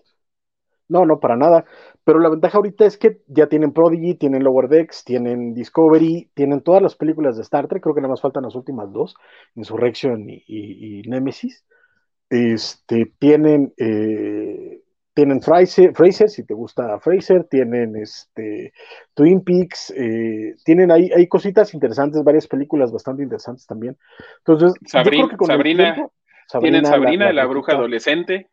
La de los 90, además, que es la que vale la pena. Sí, ah, claro, claro. Entonces, este, ajá, tienen ahí varias, varias cositas interesantes, pero concuerdo que ahorita, ahorita, ahorita no es la mejor opción. Pero si quieren ver Star Trek, mi recomendación es que la, la renten a partir de, de Prime, porque además, de verdad, Prime transmiten una calidad de video espectacular. Genial. Genial, voy a hacerlo porque eh, eh, si no es como que, ¿qué iglesia tiene si no puedo verla con alguien? O verla en la tele cómoda, ¿no? Porque si no tenés que estar con el celular en la mano o, sentado ahí al, lado de la, de la compu. Te destrozas el cuello. Correcto. No, y además uno, uno quiere ver estas series donde parte de lo, de lo interesante de las nuevas versiones son los visuales, ¿no? Y, y mm, pues es, claro. es verlos bonitos, pantallota, para eso uno, uno paga sus, pantallotas, ¿no? Que no las pague uno como yo. Pero, este, pues muchas gracias, muchas de verdad, de verdad, de verdad, siempre es un placer. y Esta nave ha llegado a su destino. Mi queridísimo oficial científico Isidro, últimas palabras. Eh, ha sido una excelente plática. Este, además de lo que comentaron, nos pasaron el, el tráiler de la nueva serie de Kirk, para Star Trek y Obi-Wan, de Pike, perdón, y de este Obi-Wan, entonces este, vamos a tener más cosas para mayo. Les agradezco muchísimo a todos y que tengan Yo estoy alucinando con, con, con la serie de Pike, realmente tengo una ganas bárbara de verla. Sí. María, por favor, con eso, eh, últimas palabras. Eh, bueno, les agradezco por eh, bancarme eh, y por invitarme a estar con ustedes a charlar de Star Trek. Eh, quiero mandar saludos a, bueno, a mi hermana que después va a escuchar el programa y a los chicos de Remeras Rojas y a los chicos de Telegram que después van a, van a escucharlo seguramente si no lo están haciendo ahora. Así que muchas gracias por darme el espacio para estar con ustedes y charlar. Larga vida y prosperidad. Excelente. Querido Rodrigo. Pues como todas las semanas, muchas gracias Francisco, Isidro, María, Axel, María, muchas gracias por acompañarnos de nuevo y este y por ser parte de la tripulación eh, ya eh, prácticamente de manera oficial. Entonces, eh, muchísimas gracias. Gracias a la gente que nos ve en el presente y a la gente que nos verá en el futuro. Yo creo que la próxima semana va a ser importante. Tenemos final de temporada de Discovery. Eh, tendremos el tercer capítulo de Picard y aquí estaremos para seguir platicando. Espero ahora sí este, poder activar mi cámara y no, este, no seguir con el eh, pequeño inconveniente que tengo por el momento. Entonces, este, nos veremos ahora sí completamente la próxima semana. Que te mejores, querido Rodrigo. La verdad es que Gracias. y, pues bueno, que, no, que sea leve, mano, la verdad. Muchas gracias. mi queridísimo primer oficial, don Axel Alonso. No, pues nada, yo encantado de compartir otra semana con ustedes. Este es un gusto platicar con ustedes cuatro. Este, eh, creo que la verdad es que sí fueron episodios muy satisfactorios de los que, con mucha carnita. Entonces, pues nada, estoy emocionado por, por la próxima semana y ojalá la charla se ponga muy buena.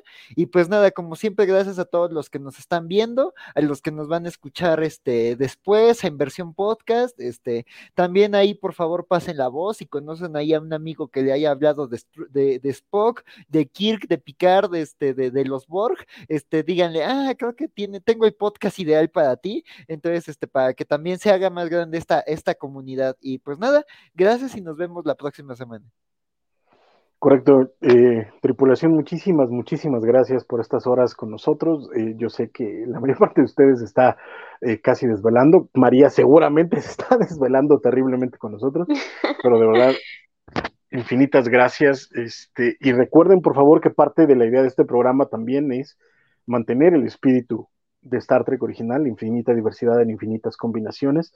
Entonces, también si ustedes quieren venir, si quieren cotorrear con nosotros, si quieren estar con nosotros, si quieren compartir sus ideas, sin importar su origen, sin importar sus, este, sus preferencias, sus, sus, sus afiliaciones políticas, sus, etcétera, eh, este es un espacio para ustedes y nos encantará hablar de Star Trek con ustedes y por supuesto estamos aquí dispuestos a, recibirlos y a viajar con todos ustedes. Mi querido Félix, eh, mi querido Isaías, este, muchísimas gracias. Dice Félix que eh, mi querido Javier Saurio, que, está por aquí, abrazos hermano.